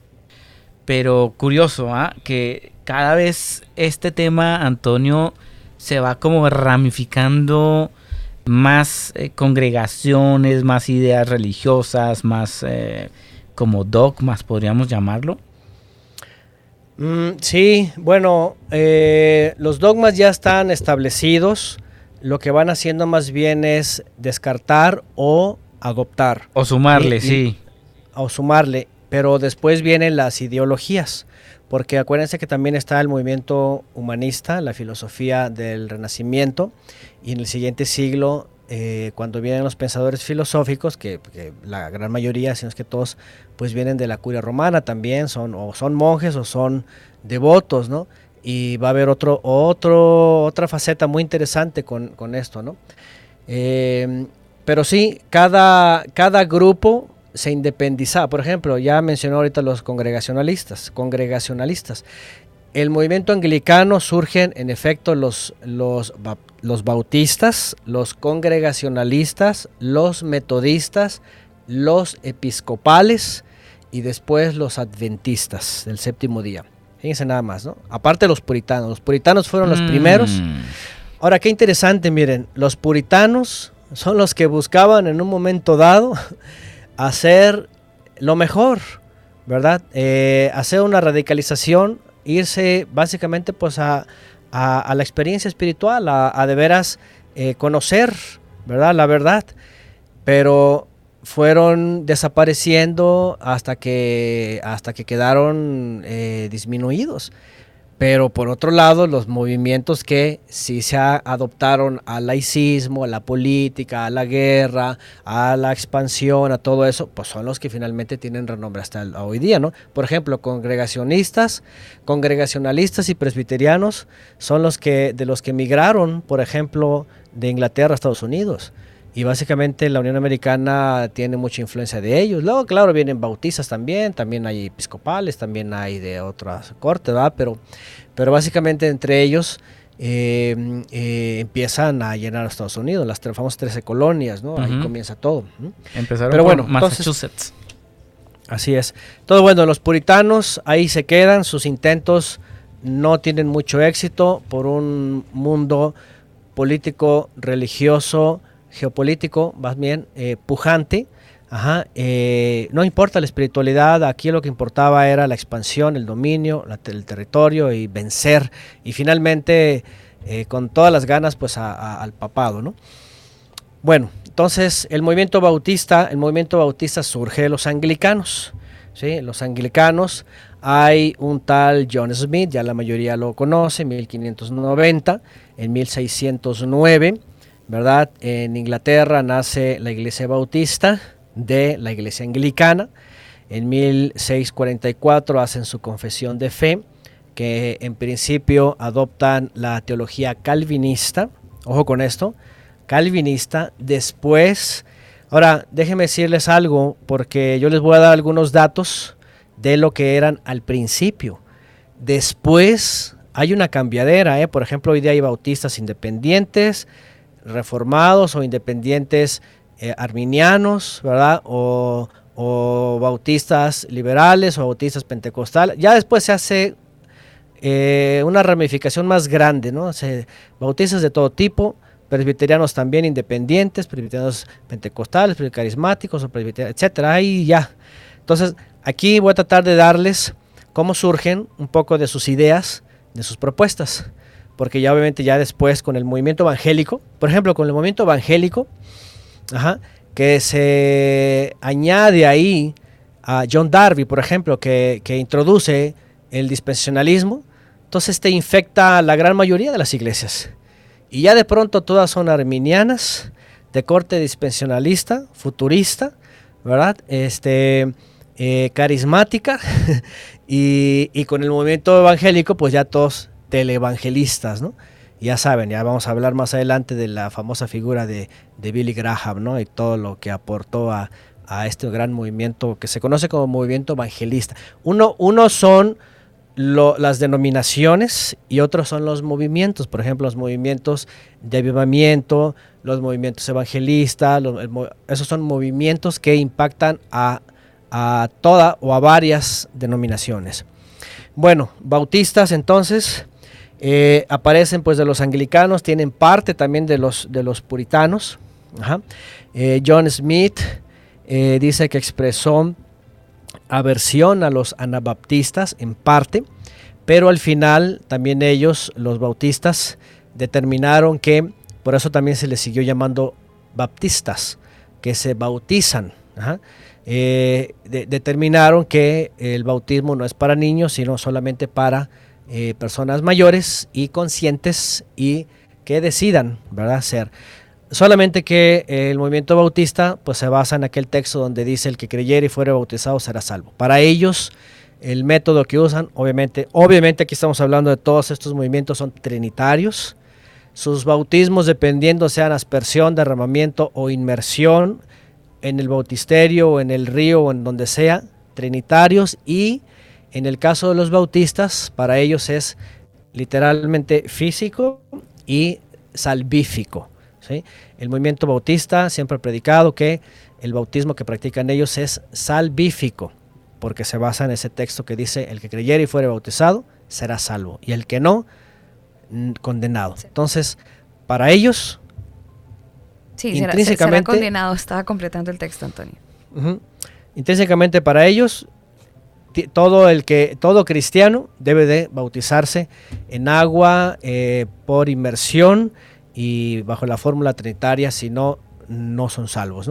Ese, es, uno de los conflictos que yo tuve en una iglesia bautista, por cierto, porque como yo crecí en una iglesia presbiteriana, en parte, cuando llegamos a la bautista, pues a mí no me daban lo que le llaman ahí la comunión, ¿no? la Santa Cena.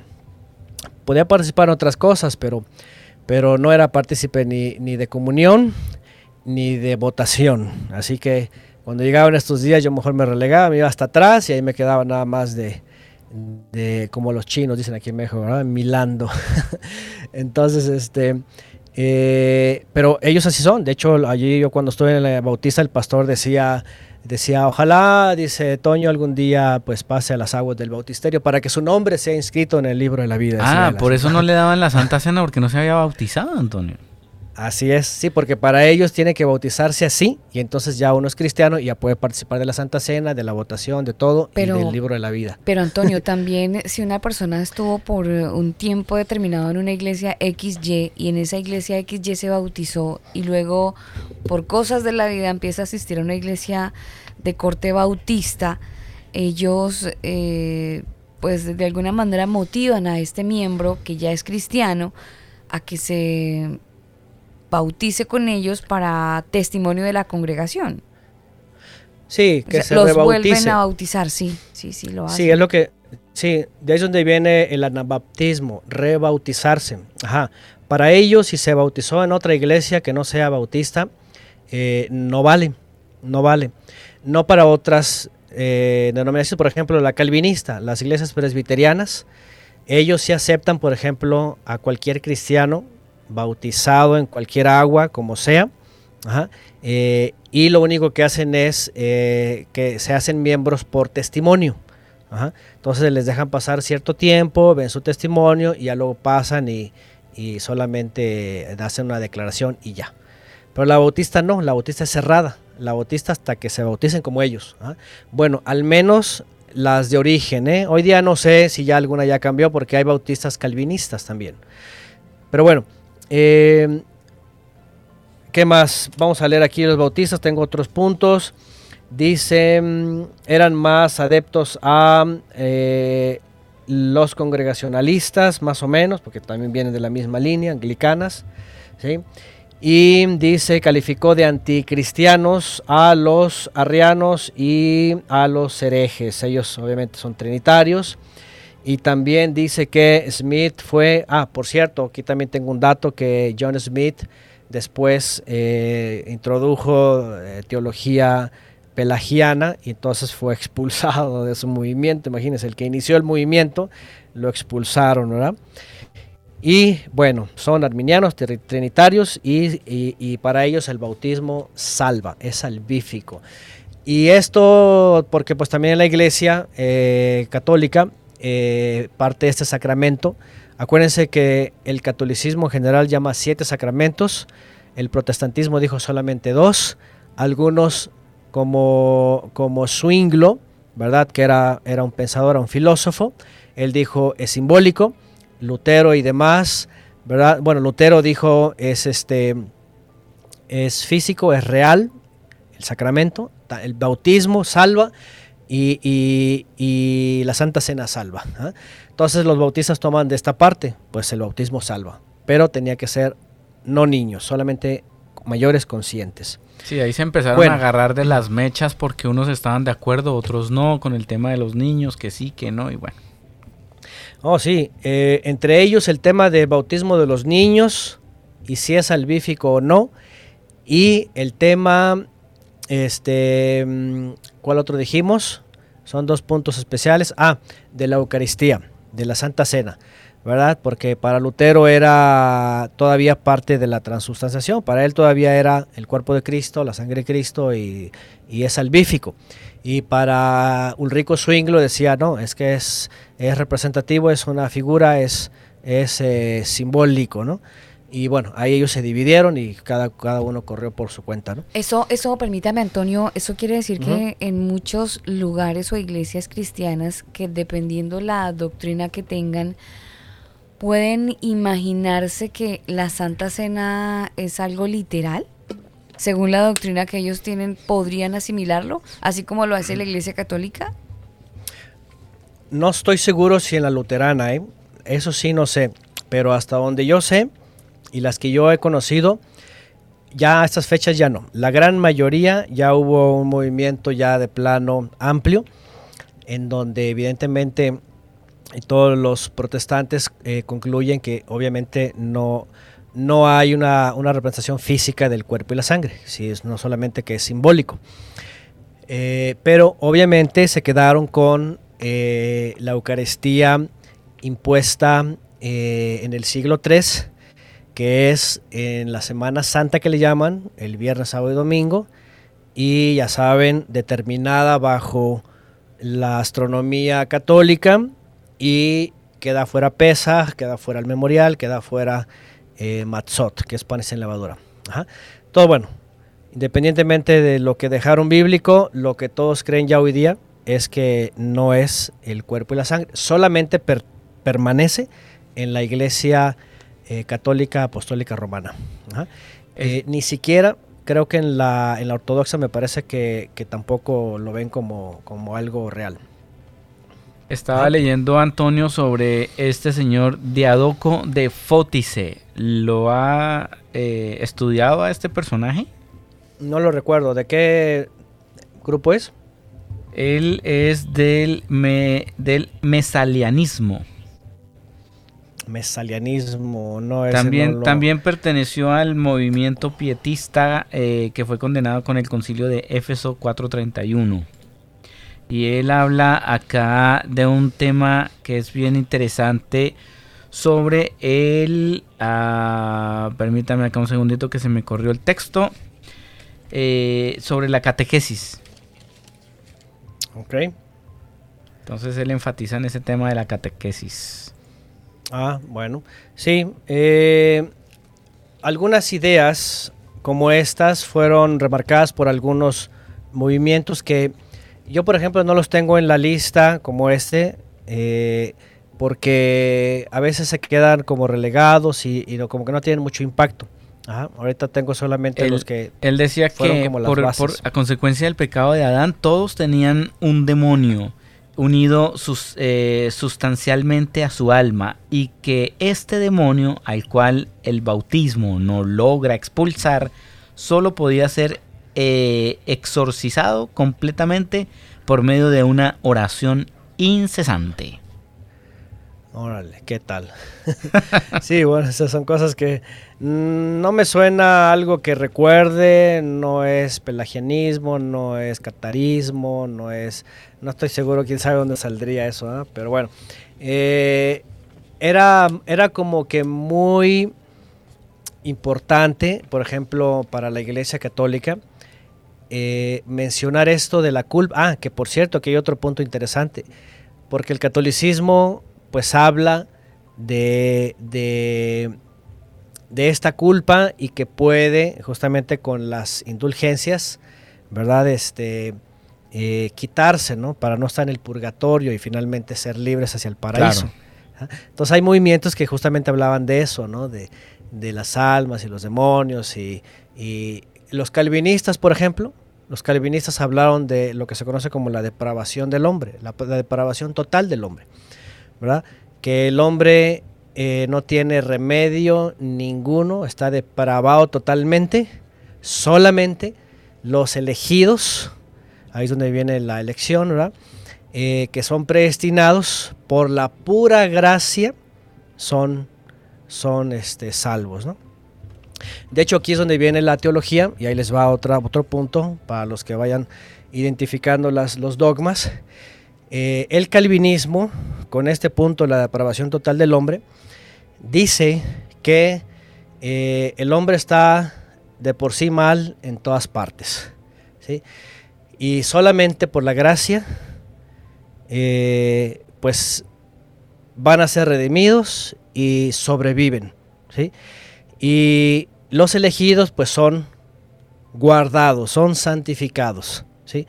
No por ninguna obra, no de hecho hay, hay un comentario, ¿verdad? Que se menciona sobre eso eh, que, se, que, se, que se debate o que se rebate en, el concilio de Trento, basado en la doctrina luterana, en el numeral número 60 del catecismo de Heidelberg, en donde Lutero, pues bueno, ya la, la, se puede decir la creencia luterana, este, se los voy a leer, vean.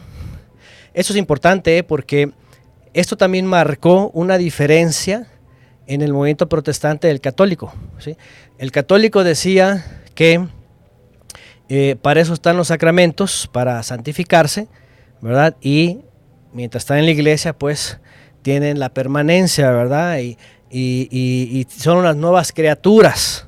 Eh, citando textos bíblicos, ustedes saben, nuevas criaturas somos, las cosas viejas pasaron, aquí son hechas, ¿no? El calvinismo decía, no, no hay oportunidad, el, hombre está depravado.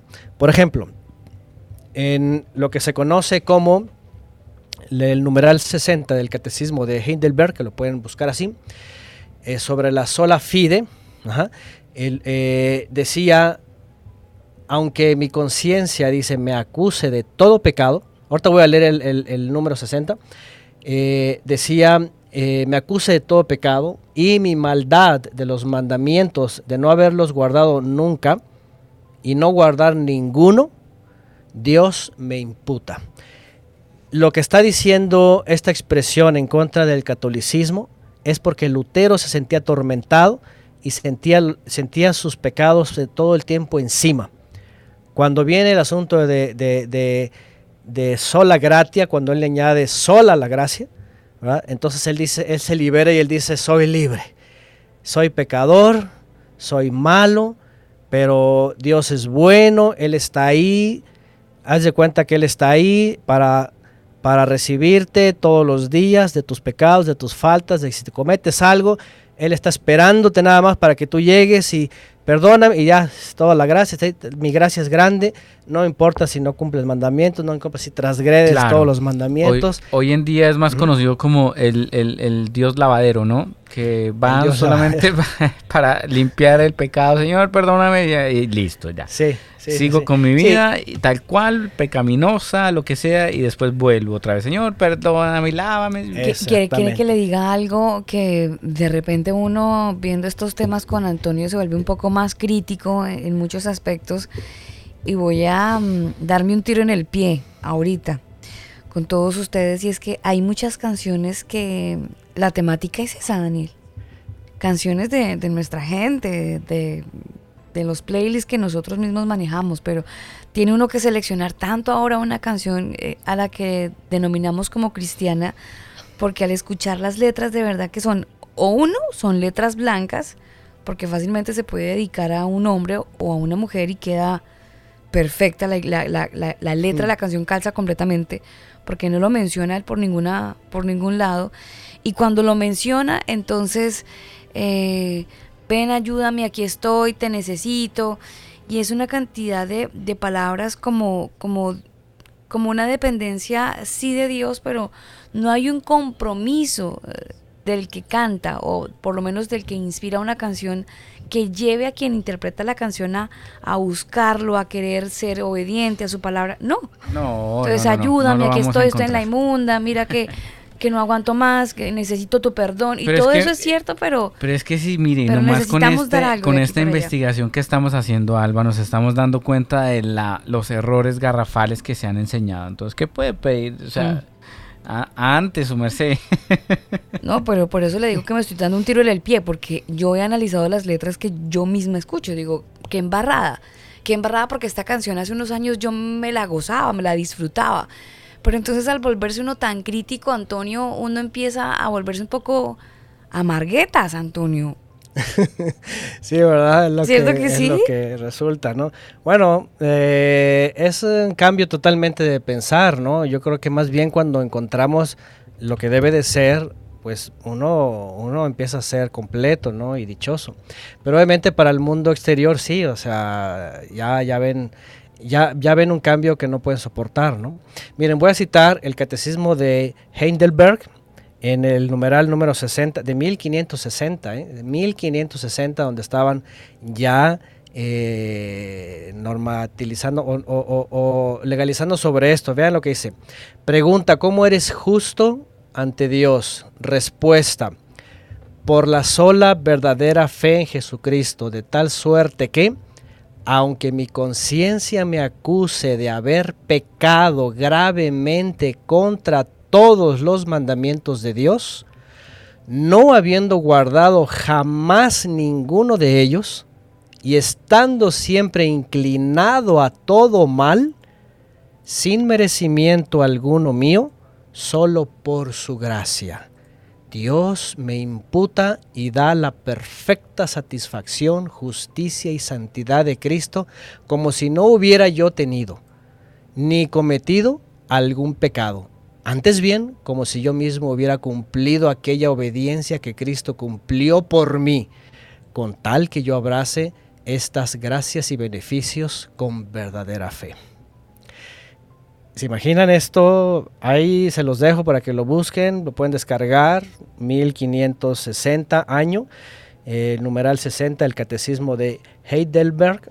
Y eh, imagínense esto, o sea, lo que está diciendo aquí es, incluso si puedo seguir... Que es un dios sin alcahueta. manda- Ah, totalmente. ¿Cierto? Dios me Alcahuete. y me acredita, dice, y acredita Claro, la claro, y- perfecta satisfacción. Oiga, y tiene varios, varios ítems, le cuento. Este, este, este que estamos leyendo, el Catecismo de Heidelberg. Oh, sí, tiene, pues, que tiene 128, ¿no? Sí, 129 Entonces, eh, tengo yo aquí. Imagínense, ¿no? Bueno, porque el último ya es sobre el amén, ¿no?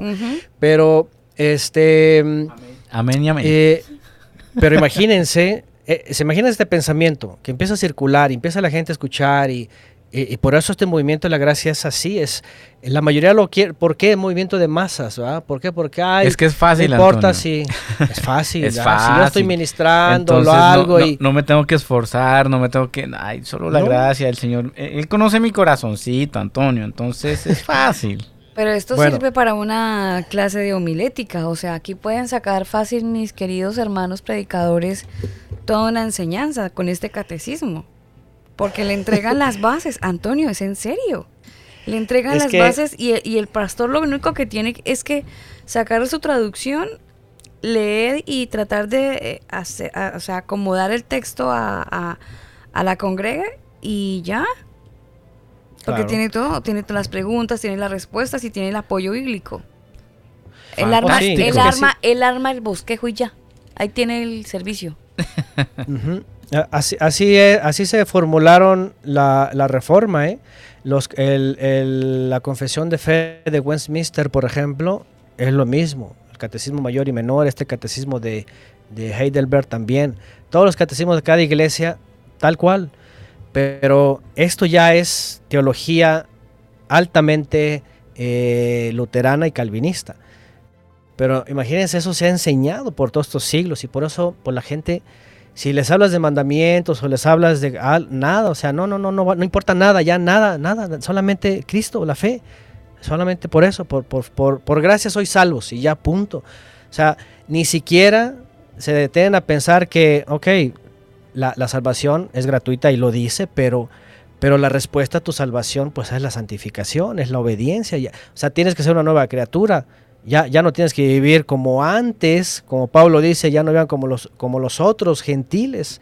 Pero no, lamentablemente, pues la, toda esta teología que se difundió, pues es Las está viejas en esto, ¿no? pasaron. la sola gracia. Entonces, este, sí, no, como un día alguien dijo por ahí, ¿no? Ya dice, este, ya hasta se me olvidó cómo, pero es, ya, ya no es, eh, no, ya se me olvidó. lo- Está como lo- el texto, a ver si yo me acuerdo, Antonio, déjeme ver si yo me acuerdo. El texto de las niñas, eh, de las niñas, es que no me acuerdo las edades, pero es que para todo hay texto, ¿no? Eh, sí. eh, ¿Cómo es? Espere, voy a echarle la cabeza y ya se lo comento. Voy a tratar de recordarlo. Está bien, porque yo ahorita me quería acordar de uno donde habla de este de, la tra- transformación, pero en vez de santificación, pues la palabra queda a lo que hoy día viven muchos eh, en, la religión, ¿no? Eh, mu- mundanos en vez de en vez de salvos, ¿no? Pero bueno, a ver si me acuerdo más adelantito. Entonces, eh, nos quedamos con... Ah, voy con los congregacionalistas, ¿va? Entonces, bueno, dijimos que de la reforma salen los anglicanos y vienen los puritanos, vienen los bautistas, vi- vienen los congregacionalistas. Los congregacionalistas se les llamó así porque ellos proponían un gobierno de la congregación. Lo que, lo que viene en el papado es el papa ordena con su jerarquía, ¿sí? el, el- el gobierno jerárquico. ¿no? Eh, Lutero y compañía, Calvino, decían eh, democrático representativo. ¿Sí? Eh, eh, tiene que ser por el presbiterio, los ancianos se reúnen y con el pastor toman decisiones por toda la iglesia.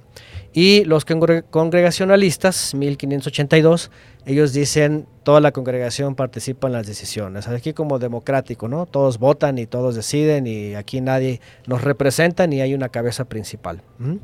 Ellos eh, también se retiraron de la iglesia anglicana, hicieron su credo en la Biblia, hicieron eh, o participaron en la confesión de fe de Westminster, donde también parte ahí el calvinismo con Juan Knox, y mm, eh, eran de corte calvinista en parte, y en el asunto de la predestinación ajá, y la redención limitada. Acuérdense que la predestinación habla de algunos predestinados, la salvación está limitada, ya no es a todo aquel que cree, aquí es solamente los elegidos, es uno de los puntos calvinistas, ya es ya no es porque tal manera amó para que a todo aquel que cree, aquí ya es, es elección y, y es la gracia irresistible, ya lo que acabamos de leer, no importa, aunque cantes, prediques y hagas un pecado, lo que sea, vienes, te postras y perdóname ya te emocionas, te sientes bien y ya otra vez sales a predicar y así estás todo el, todo el tiempo, ¿verdad? Este, como, como pelota de ping pong, ¿no? Bueno, los congregacionalistas. Luego los metodistas también aparecen. Ah, no dije la fecha, congregacionalistas. Tenemos aquí 1648. Metodistas 1739. Y bueno, el movimiento metodista que también pues, surge del anglicanismo. Estos también fueron de corte eh, un tanto eh, puritano. De hecho, el nombre uh, viene por eh, el asunto de lo metódico realmente, que eran muy metódicos. Y eran de, sentarse a analizar, a, escudriñar, también el intento, ¿verdad?, de, de seguir con la reforma, etcétera. Y bueno, también viene el movimiento episcopal a la par, 1750, episcopal 1789, 1789. Estos se llaman así por el gobierno que era corte episcopal. Ahí aquí todavía funcionaban los obispos, ¿verdad? Los episcopos. Y entonces eh, el gobierno estaba sobre ellos.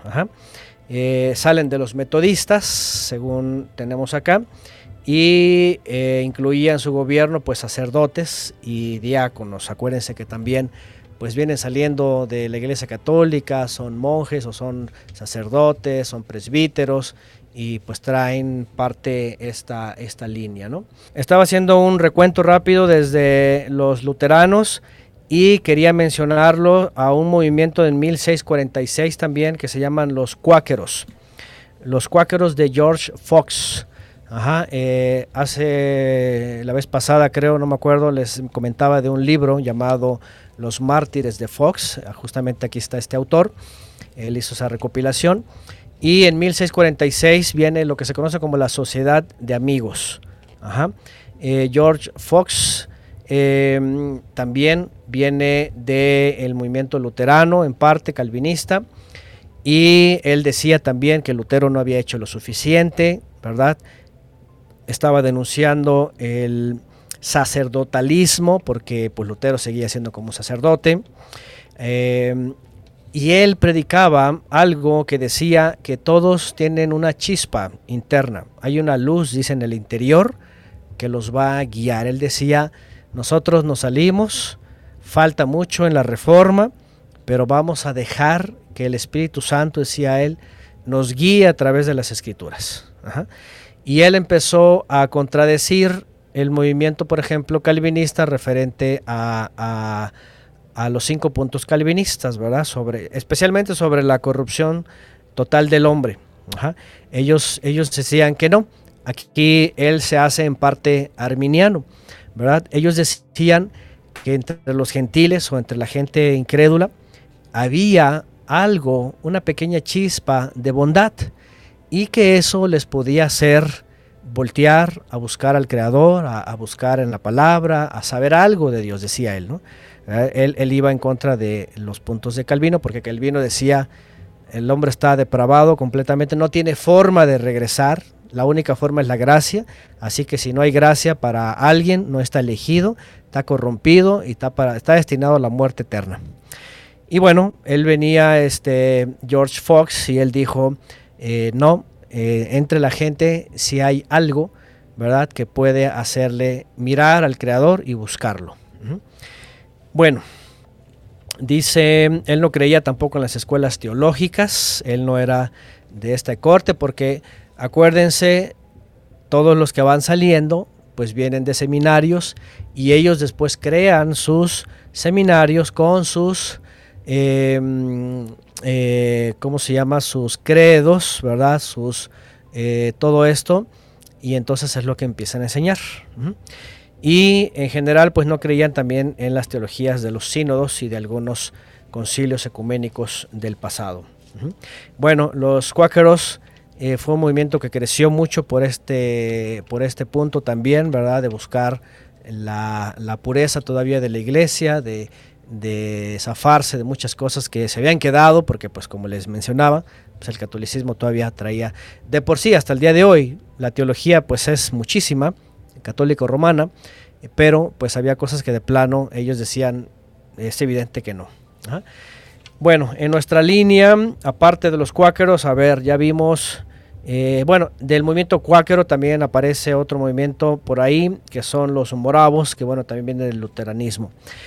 Y 1825, los hermanos de, de Plymouth, estos también es un movimiento que aparece, luego vienen otros que se llaman los salvacionistas, y ya entrados en 1800, a mediados o a finales, viene el movimiento que es el movimiento pentecostal, que ya la mayoría ya conoce, que aparecen también de los movimientos eh, anglicanos en Inglaterra y en Irlanda. Y este movimiento, básicamente, pues igual vienen del catolicismo, pero vienen con cuestiones, ya saben, eh, carismáticas, ¿no? Después, ahorita voy a hablar un poquito de esto y, sobre todo el movimiento evangélico. Y vienen los pentecostales, entonces los nazarenos y en 1950 los carismáticos. Bueno, pero antes de llegar acá, quiero mencionar, antes de ya meterme a las denominaciones de, la, de los últimos dos siglos, eh, los moravos, por ejemplo, vienen de un movimiento de los jusitas y los luteranos. Se les llaman los moravos y los bohemios. Salen de la República Checa en 1722. Surgen del pietismo alemán. Inician misiones en los esclavos en Estados Unidos. y se establecen en Sajonia, en Alemania. Ese es otro movimiento que también con los con los eh, pietistas comienzan un movimiento misionero. Antonio, porque, discúlpeme, estos movimientos que hemos estado mencionando también aplicaban eh, la fuerza y la violencia para que otros se volvieran a su misma ideología. O sea, seguimos hablando de persecuciones a quienes no creían en, en su filosofía espiritual. No, no, de hecho ya eran solamente como exclusiones. ¿Ah? Eh, y qué bueno por la pregunta, porque esto me hace recordar a que los anabaptistas que comenzaron así perseguidos y también perseguidores en la época de Calvino y Lutero, de los anabaptistas sale un movimiento que todos han escuchado o conocen, que son los menonitas. Ustedes se acuerdan de Menos Simons. Este hombre se hizo adepto del anabaptismo. ¿Sí? Del anabaptismo vienen los menonitas, los amish, los hay otro grupo, ¿cómo se llama? Otra de este de corte de la mismo. Este, no me acuerdo cómo se llama, pero son parecidos.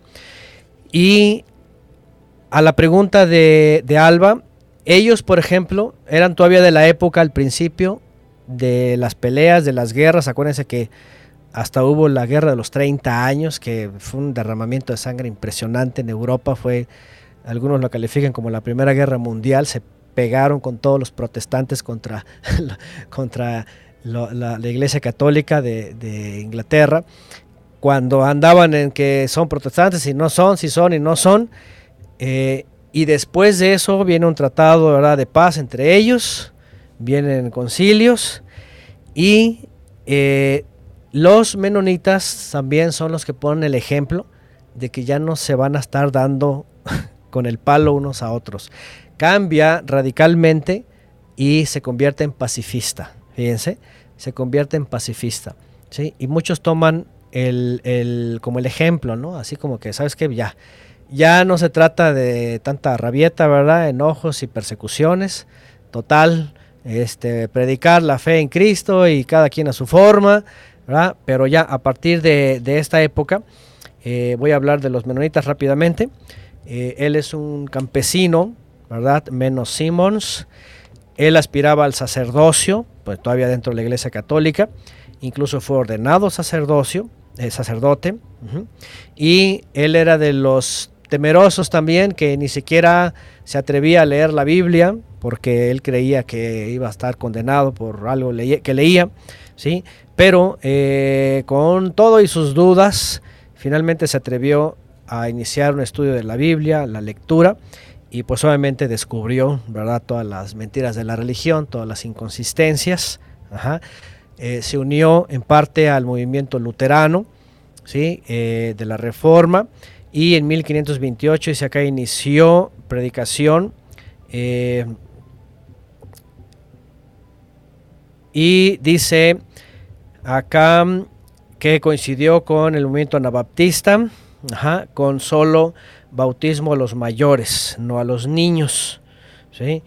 Y después dice que es disperso junto con el movimiento anabaptista. Él eh, todavía, obviamente, pues usando los, los, sacramentos, los dos, la Trinidad y los dogmas. Y dice acá que él cambió la violencia de los anabaptistas por la eh, pacificación. Ya no, y es que miren, obviamente, miren, había un montón de cosas que ellos podían citar de la Biblia, lo que sea de, su fe, pero todo el tiempo estaban contradeciendo el Mesías, ¿no? O sea, ¿qué es eso de, de si tú, no solo tu prójimo católico, sino tu prójimo cristiano, ¿verdad? No piensa como tú, pues lo persigues o lo llevas a la hoguera, ¿no? Y el Mesías dijo al, al, enemigo, incluso al enemigo, ahora por él, dice, ¿verdad? Este, si, te dan en la cara, pon la otra mejilla, una cosa así. bueno, hay, que ver el principio, no tanto a la práctica literalista, ¿no? Pero el punto era de que todo el sermón del monte, estos individuos lo dejaron en el buró y se olvidaron, ¿no? Entonces se iban sobre su ideología, obviamente, ¿no? Pero bueno, aquí ya es donde empiezan a aterrizar y empiezan a decir, ¿saben qué? Todo por la paz, ¿no? Este, y dice eh, que finalmente para él no fue relevante el Antiguo Testamento, no, a no ser que estuviera confirmado en el Nuevo Testamento claramente, ¿verdad? Pero ellos eran de los que el Antiguo Testamento pues no era importante, ¿no?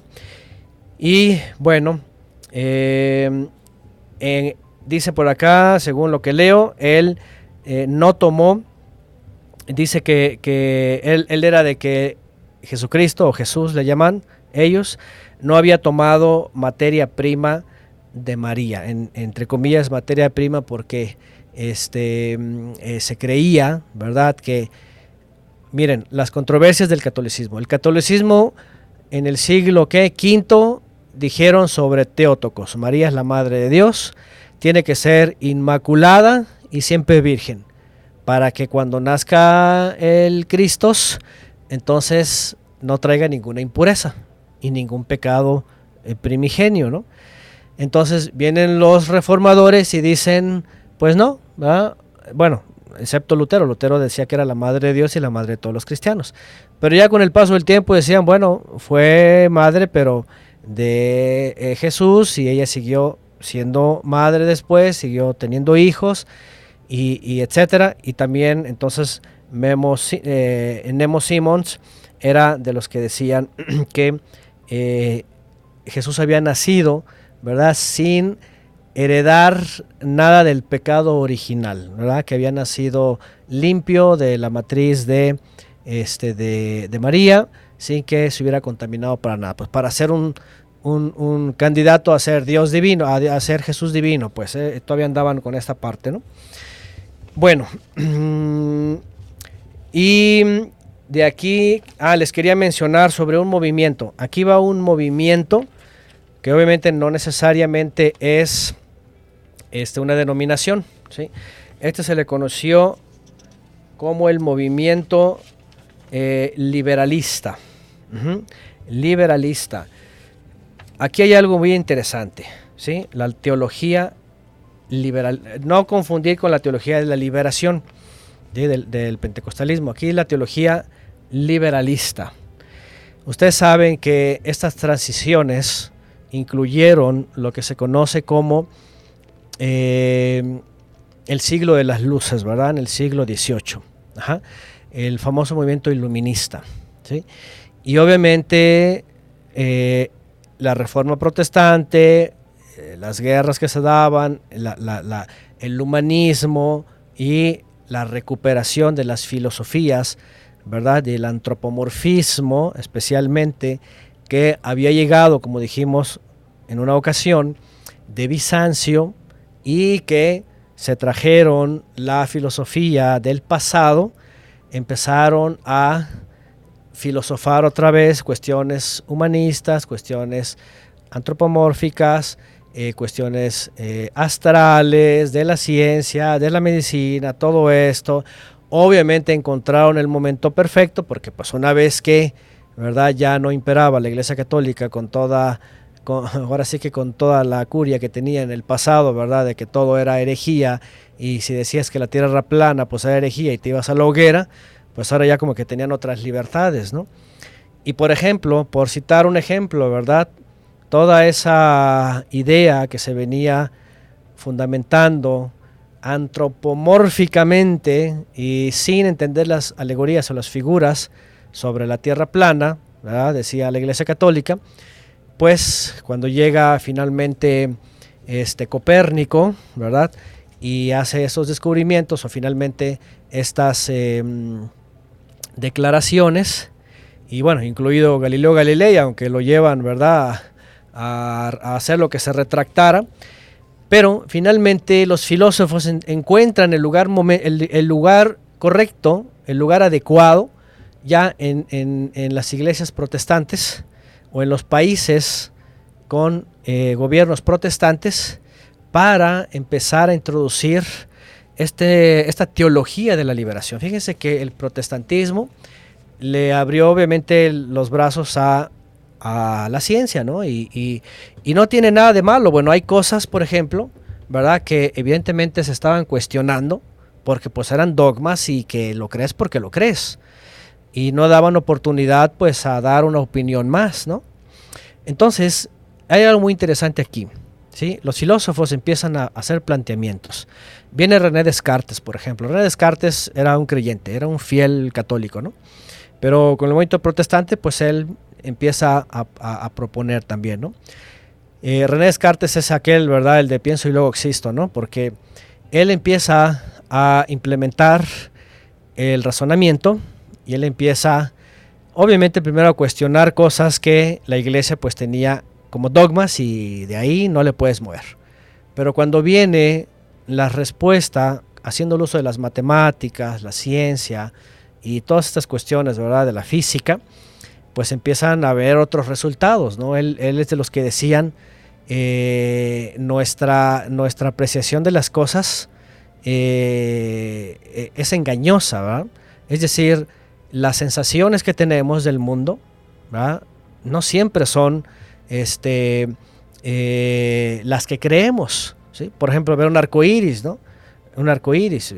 Obviamente, bíblicamente lo vemos que es una señal del Creador, pero sabemos que aparece por aquello de la lluvia, ¿verdad? Y la nubosidad. Apenas recientemente está lloviendo, antes no llovía, ¿verdad? Y hay unos fenómenos ahí eh, visuales de la luz y la, todas estas cosas, pero pues no había más que eso, ¿verdad? Y cuando vienen los racionalistas y empiezan a dar explicaciones, pues algunos, algunas cosas rayan en herejía, ¿no? Entonces, ¿qué es lo que hacen algunos eh, protestantes? Porque, por ejemplo, como les hablé la vez pasada, este, Isaac Newton pertenecía a la, eh, a la Real Academia, ¿verdad?, de Investigación y de Ciencia, y la mayoría de ellos eran protestantes también, pues empezaron a proponer estas cosas, ¿no? A, tratar de ganarse a los filósofos y vean, vean, quererles decir que todo tiene una explicación, que todo tiene una explicación, ¿no? Bíblica, ¿sí? Pero cuando empiezan los racionalistas empiezan a, a, hacer cuestionamientos verdaderamente serios y además con el empirismo, pues empiezan a decir, pues si no lo podemos demostrar científicamente a través de las matemáticas o a través del empirismo, pues entonces tenemos que darlo, tenemos que resolverlo de esa forma, ¿no? Tiene que haber una respuesta, ¿no? Entonces imagínense, empieza a haber una corriente de pensadores en donde obviamente no que digamos a la ciencia en ciertos aspectos no, no, no nos podemos cerrar, ¿verdad? A cuestiones porque, por ejemplo, ¿no? Eh, todo lo que se ha descubierto, ¿no? Con el telescopio simplemente o con el microscopio, ¿no? Y todas estas cosas. Pues no nos podemos cerrar a lo que si nos acercan un microscopio, pues vemos, ¿no? Sí, claro. Y todas estas cosas, ¿no? Obviamente, ¿no? Pero aquí el punto era que los protestantes, pues decían, hay cosas que no tienen explicación, ¿sí? En la fe, que no tienen explicación. Y los racionalistas empezaron a decir, entonces, este, eh, no se puede creer. Si no tiene explicación empirista a través de la experiencia, a través de fenómenos, a través de la matemática, pues no, no se puede creer. Y obviamente empieza a haber una corriente de que obviamente están cuestionando toda la época medieval, todas las aportaciones católicas de dogmas y de imposiciones, todo lo que se vea retraído el conocimiento, y con ello empiezan a cuestionar también pues, la Biblia. ¿sí? El origen de los libros, su inspiración. Imagínate, tú no le puedes decir a un racionalista, es que lo, recibió por inspiración, Apocalipsis, ¿no? Tuvo una visión y entonces vio todo, entonces viene el racionalista y dice, demuéstramelo empíricamente, ¿no? Demuéstramelo matemáticamente, ¿no? Entonces hay cosas que no, obviamente para la ciencia, pues no, no hay, bueno, sí hay una explicación, pero ellos le llaman es una energía aún desconocida. Por ahí alguien dijo, ¿no? Es una energía todavía desconocida. ¿ah? Pero en general la mayoría dice, no hay explicación. Son fenómenos que ahorita no hay explicación. no hay explicación, no te lo creo. Bueno, René Descartes no era realmente un ateo.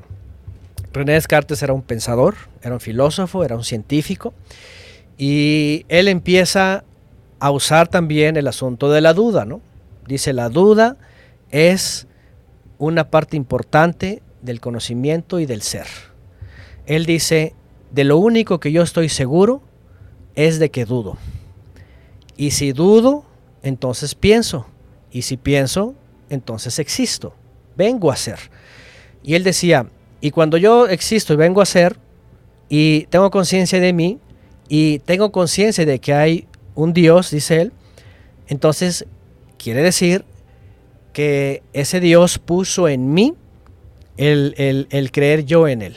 Así que un hombre limitado, ¿verdad? Eh, finito y, sin fuerza, dice, pues, eh, por supuesto, tiene que estar, eh, tiene que ser menor, pues, a un Dios infinito, omnipotente, omnipresente, ¿verdad? Y poderoso, ¿no? Sería, sería fantástico, Antonio, que eso se hiciera realidad, ¿sabe? Que si yo pienso, existo, porque es que hay cantidad de gente que no piensa y existe. Me encantaría que no existieran. ¿Verdad? Empezaron a desaparecer. Eso, sonó tan sincero de su parte, ingeniero. demasiado honesto. y lo digo sinceramente. hay gente que no piensa y existe, Señor eterno. Como dicen unos, ¿verdad? Llévatela si no te la mando, ¿no? Oiga, Antonio, venga, déjeme hacer un pequeño brequecito porque es que ya me acordé de lo que le había dicho anteriormente ah, para que nuestras hermanas eh, y oyentes, mujeres que nos escuchan a esta hora, especialmente aquellas que pues conocen un poquito de la Biblia. Mire, les voy a dar el texto de las chicas de 15 a 20 años. ¿Sabe cuál es el texto que utilizan, Antonio? Muchos son los llamados y pocos los escogidos. De 20 a 25 años, el texto que usan es escudriñarlo todo, retener lo bueno y desechar lo malo. El de las chicas de 25 a 30 años, ¿cuál cree que es, Antonio? A ver. El que viene a mí, no le echo fuera. Ay, no, qué cosa. Esto es textos fuera de contexto, ¿cierto? Exactamente. Esta es la teología de la conveniencia, ¿no? Sí, sí, sí, sí. De la conveniencia juvenil. Bueno, este, yo creo que esas están así como que llévatelas o te las mandamos, ¿no?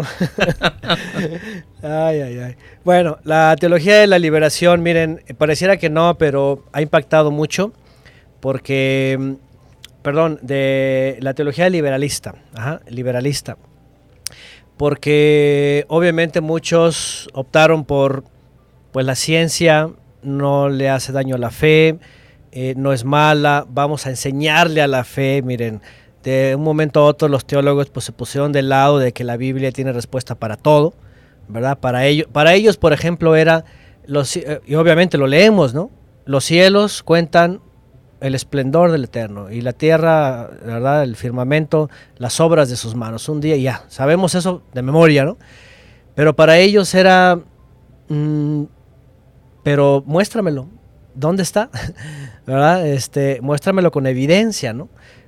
La vida es muy clara, pues, el hecho que veo yo la creación, pues ya ahí me muestra el poder. Pero ellos decían, pero demuéstramelo con evidencias. ¿ah? Entonces, bueno, obviamente ya conocemos el, pensamiento que se conoce como ateo, ¿verdad? O no creyente, pero... Que al final eh, son creyentes, Antonio. Pues sí, creen en la negación, ¿no? Exacto, exacto. Creen en, creen en que no existe, pero están creyendo. Claro, no, y muchos de estos así son, ¿eh? Nada más que el ateo se los pusieron por fuera, los religiosos. Pero, por ejemplo, Albert Einstein, él, él de, de origen judío, y él creía también, pero él creía su forma, de forma científica. Y este es un gran peligro, ¿no? ¿Por qué? Porque, bueno, no tanto el que crea de forma científica, pero al final lo que pasó en el protestantismo es, igual que en el judaísmo de la Reforma, pues abrieron sus, sus, vidas y a sus familias pues a las universidades, ¿no?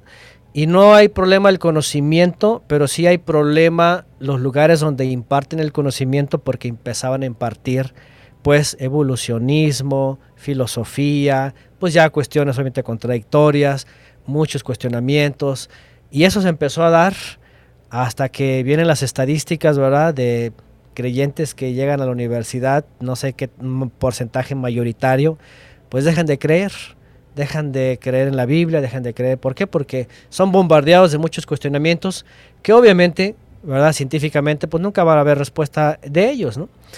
En fin, voy a leer algunos, algunos puntos. Rechazaban la teología liberalista, que aunque René Descartes, por ejemplo, era creyente, pues al final los argumentos racionalistas, aunque hablaban de la creencia de un creador, finalmente todo lo demás tenía que ser consecuente con, eh, con eh, ¿cómo se dice? Con demostraciones, ¿verdad? Científicas o matemáticas.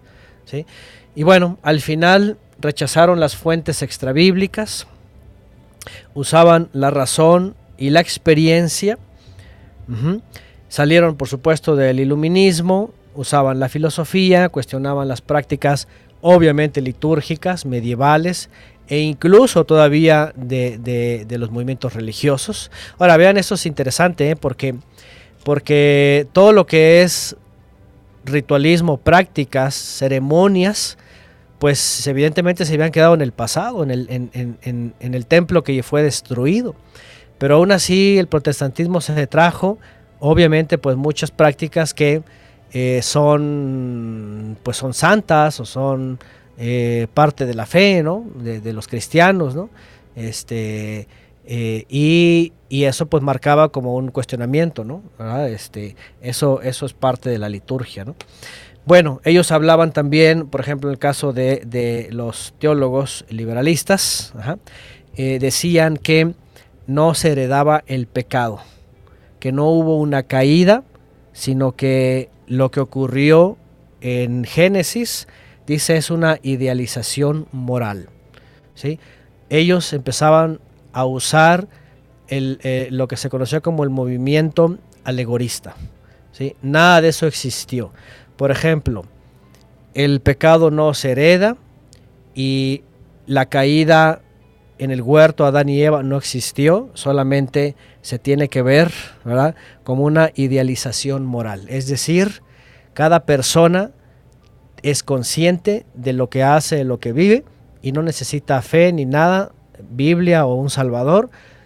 No hay pecado en sí, solamente tiene que, eh, por su propia iniciativa, hacer cambios en su vida y entonces vivir moralmente. ¿sí?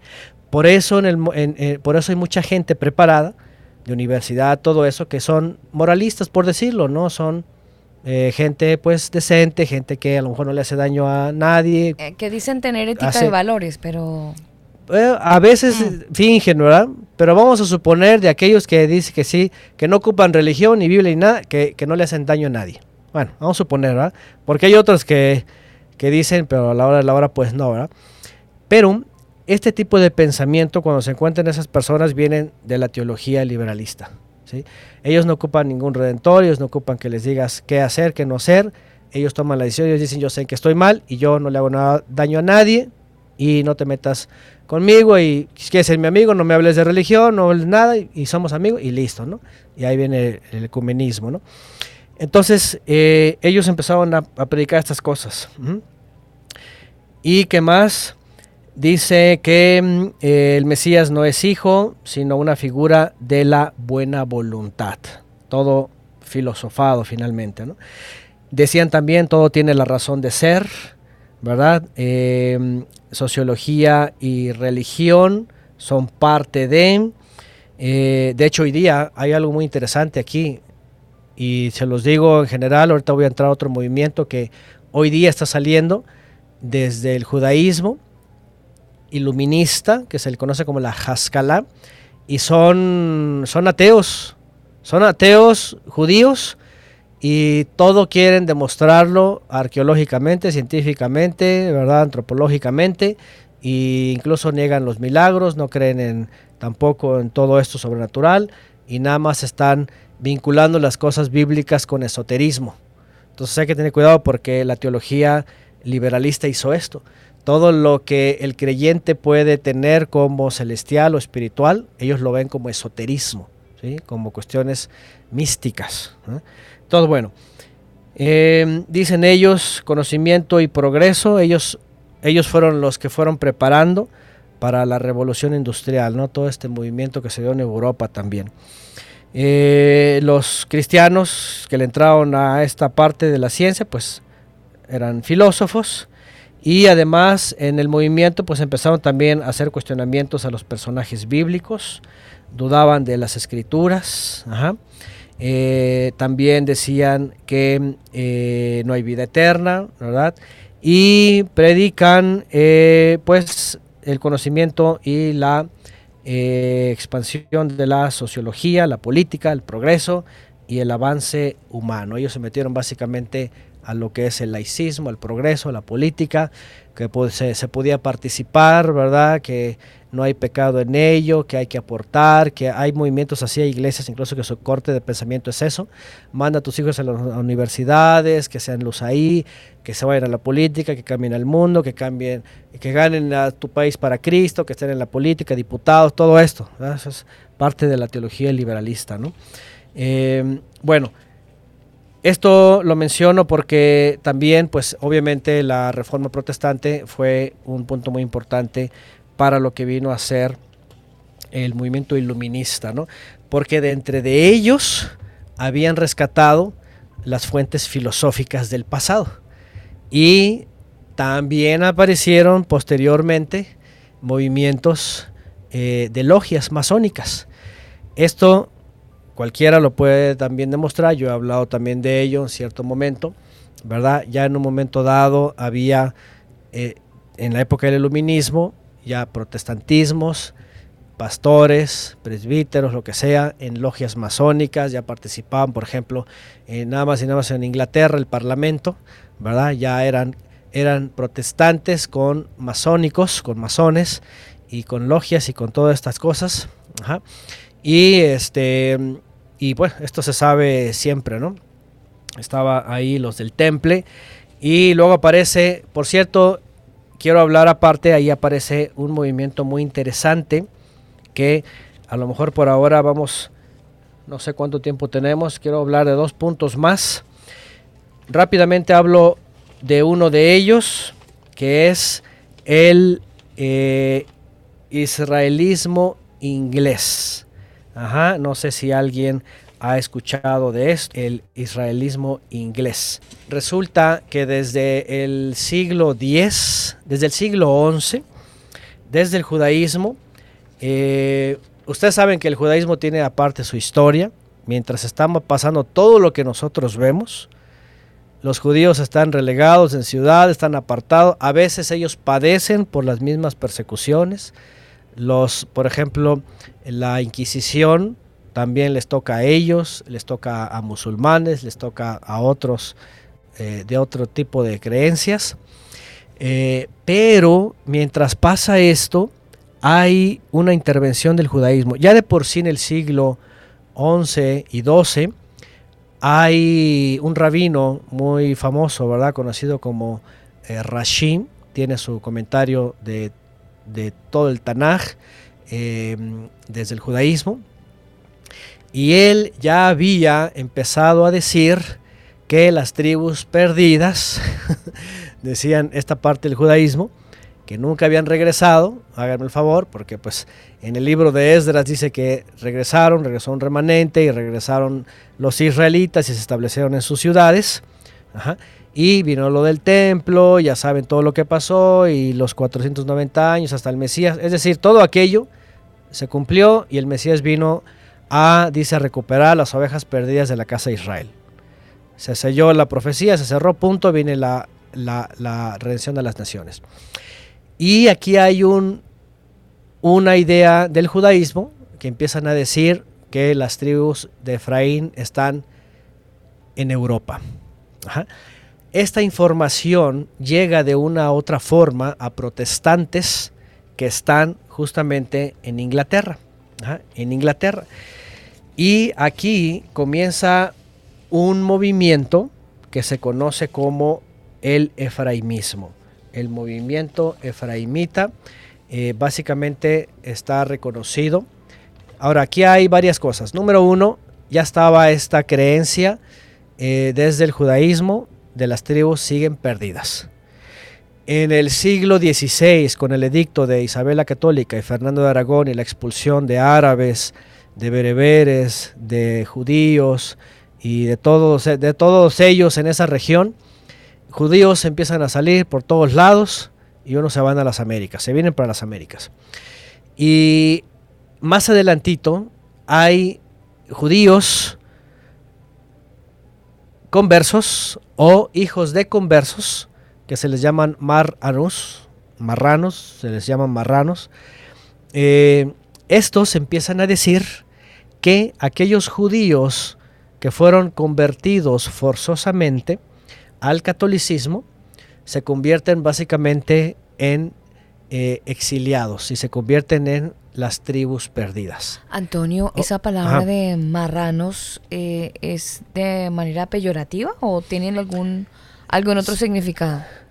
Se supone que la palabra original es mar anus, que significa forzados, pero algunos peyorativamente en España ajá, lo, lo- lo mencionaron, ¿no? Porque, porque a los judíos eh, siempre tenían ese, ese sobrenombre, ¿no? Incluso Lutero, pues así les llamó, ¿no? A los judíos marranos, ¿no? Judíos marranos, se, les, ya se les hablaba de forma peyorativa también.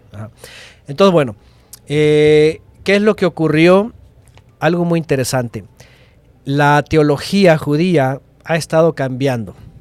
En el siglo XVI hay un despertar del misticismo judío y ciertos judíos empiezan a hablar de que la redención está próxima. Con, con- con el edicto de Isabel la Católica y Fernando de Aragón de la expulsión, hay una crisis en el judaísmo europeo. Todos los judíos están pensando que ya la redención está cerca, que el Mesías viene pronto. Bueno, han tenido varios episodios que el Mesías viene pronto, pero para ellos era ese año es clave. Entonces empieza un movimiento místico, ¿verdad? Mesiánico, y para el siglo XVII empieza a haber un movimiento entre el cristianismo, desde el judaísmo, que empiezan a decirles que ellos son las tribus perdidas de Israel. Porque el judaísmo místico decía que los judíos que fueron forzados y que ahora estaban en el cristianismo, convertidos a la fuerza, entonces estaban cautivos en Roma. Y ellos decían, el Mashiach está cautivo en Roma.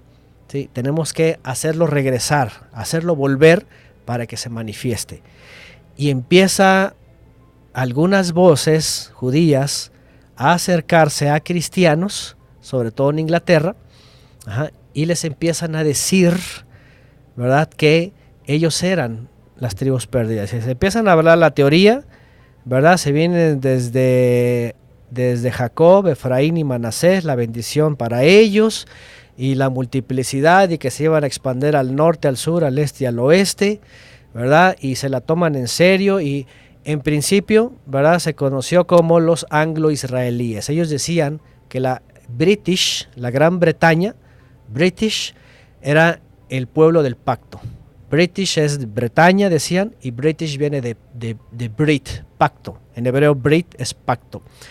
Y ellos empezaron a decir que eran las tribus perdidas, especialmente la tribu de Efraín.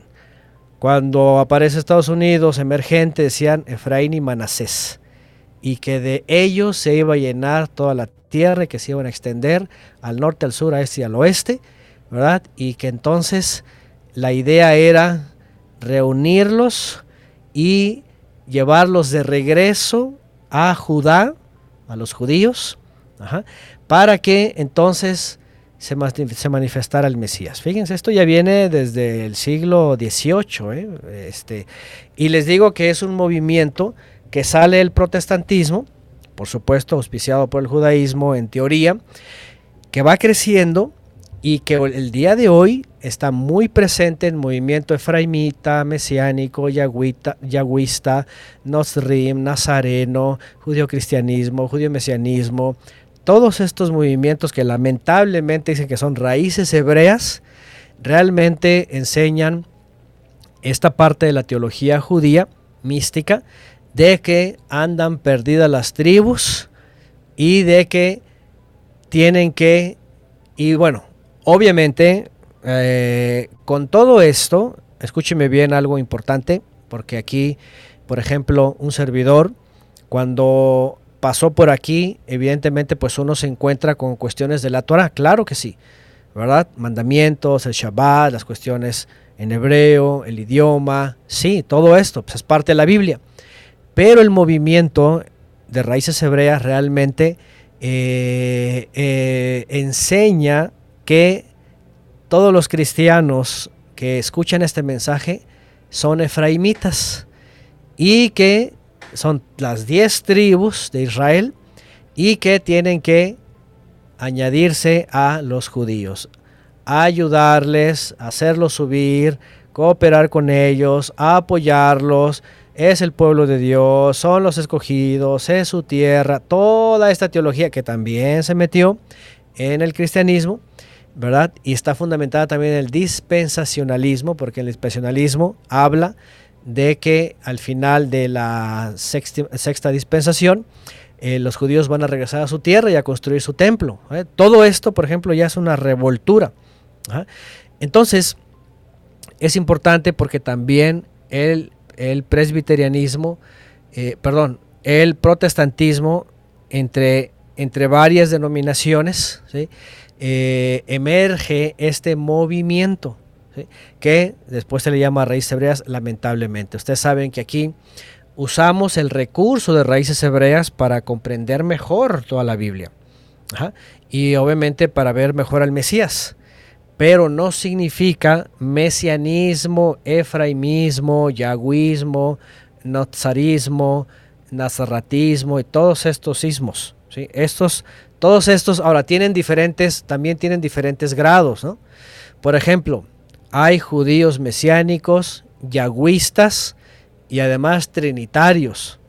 Por ejemplo, aquí en México hay una secta quejilá de estas, ¿verdad? Muy que se mueve mucho en una ciudad que se llama Tehuacán, Puebla.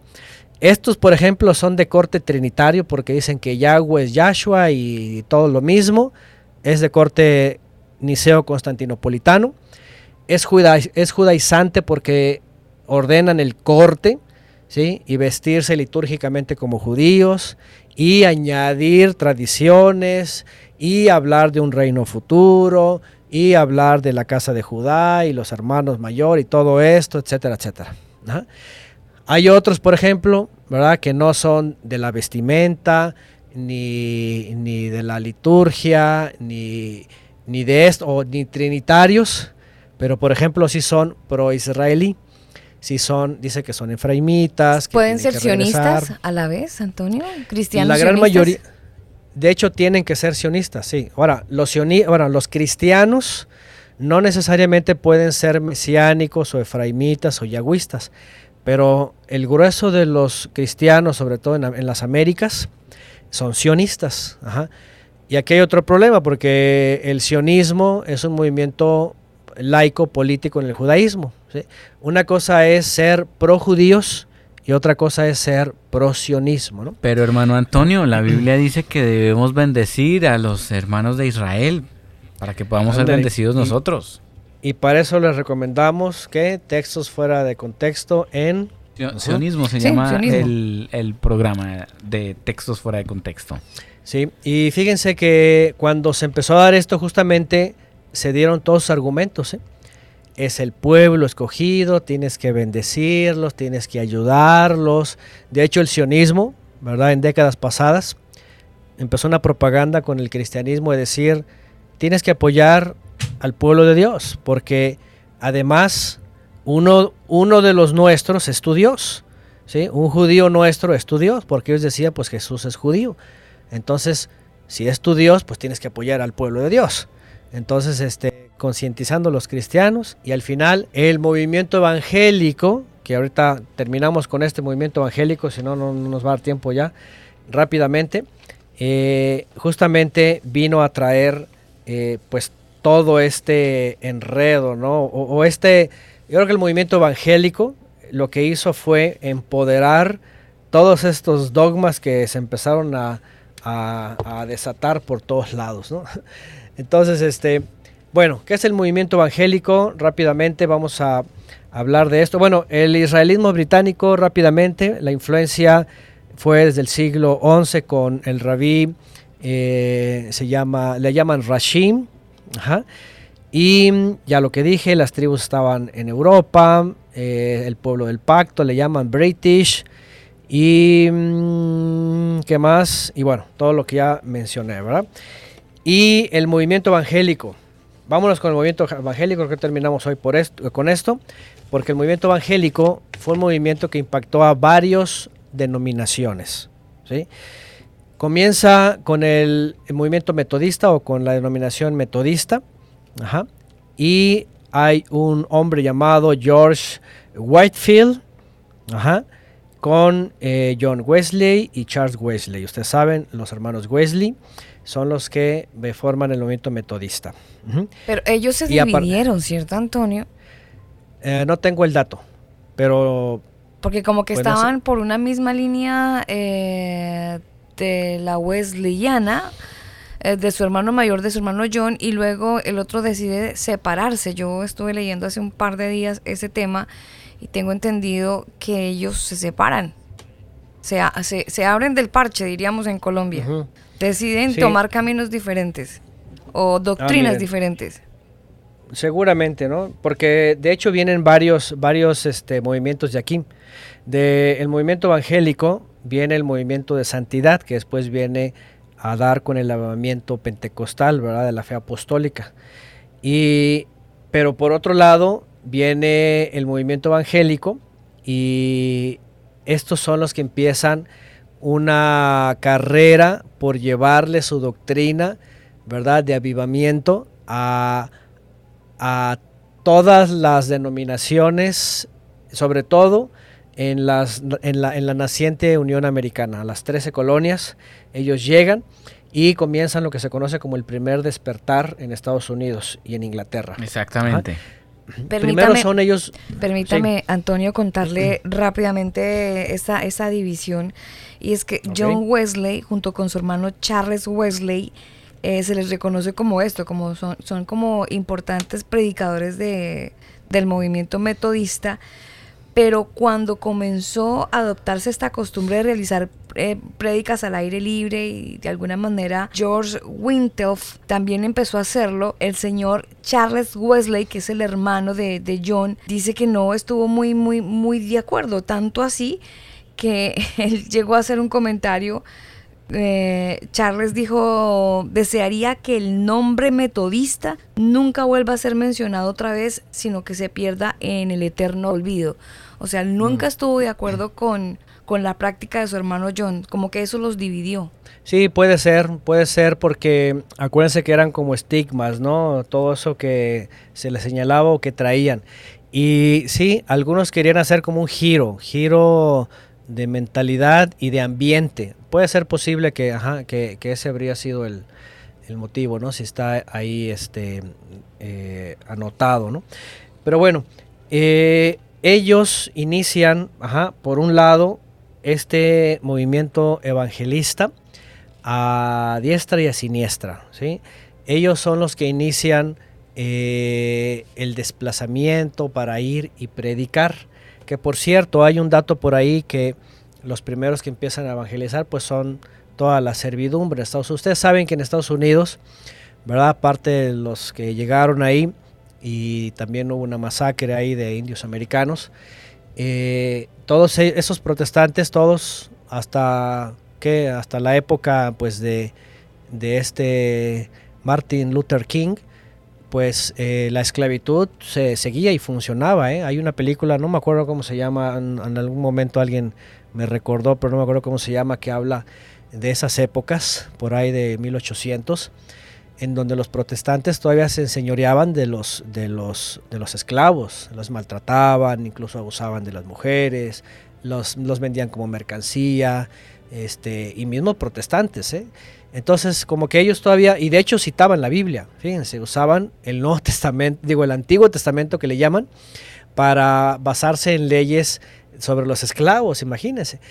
Y se los digo por qué, porque bajo la premisa del israelismo inglés, decían que eran las tribus perdidas Efraín y Manasés y que en cierto momento era la tierra prometida de ellos y que ahí se iban a establecer iban a, poner en función la Biblia, las leyes, la esclavitud iba a regresar, etcétera, ¿verdad? Y ellos estaban basados en, en- en ese tipo de cosas, ¿no? Entonces, obviamente tenían su clan, pues los, los protestantes de su categoría, pero pues los esclavos vivían eh, a veces en formas infrahumanas, ¿no? Entonces es otra cosa que se les cuestionó mucho el protestantismo. ¿no? Hablando de película, le recomiendo una, Los Grandes Polemistas. Es basada en hechos reales de Denzel Washington, es el director. Ok, ahí la anotaremos. Bueno, dice por acá, en el siglo XIX vino el segundo gran despertar. Ajá. Eh, ahora, aquí es donde viene el cambio, miren, importante. Interesante porque al principio todos vienen de corte calvinista. Llegan a Estados Unidos también de corte calvinista, en Inglaterra, en Alemania, en Suiza, ¿verdad? En todos esos lugares, Holanda, Suecia. Y en el segundo despertar, que le llaman protestante, de los evangélicos, Arminianos. Ya se convierten en arminianos. Ahora la teología los empieza a llevar por el arminianismo, aún, aún los que vienen de, de iglesias calvinistas. ¿no?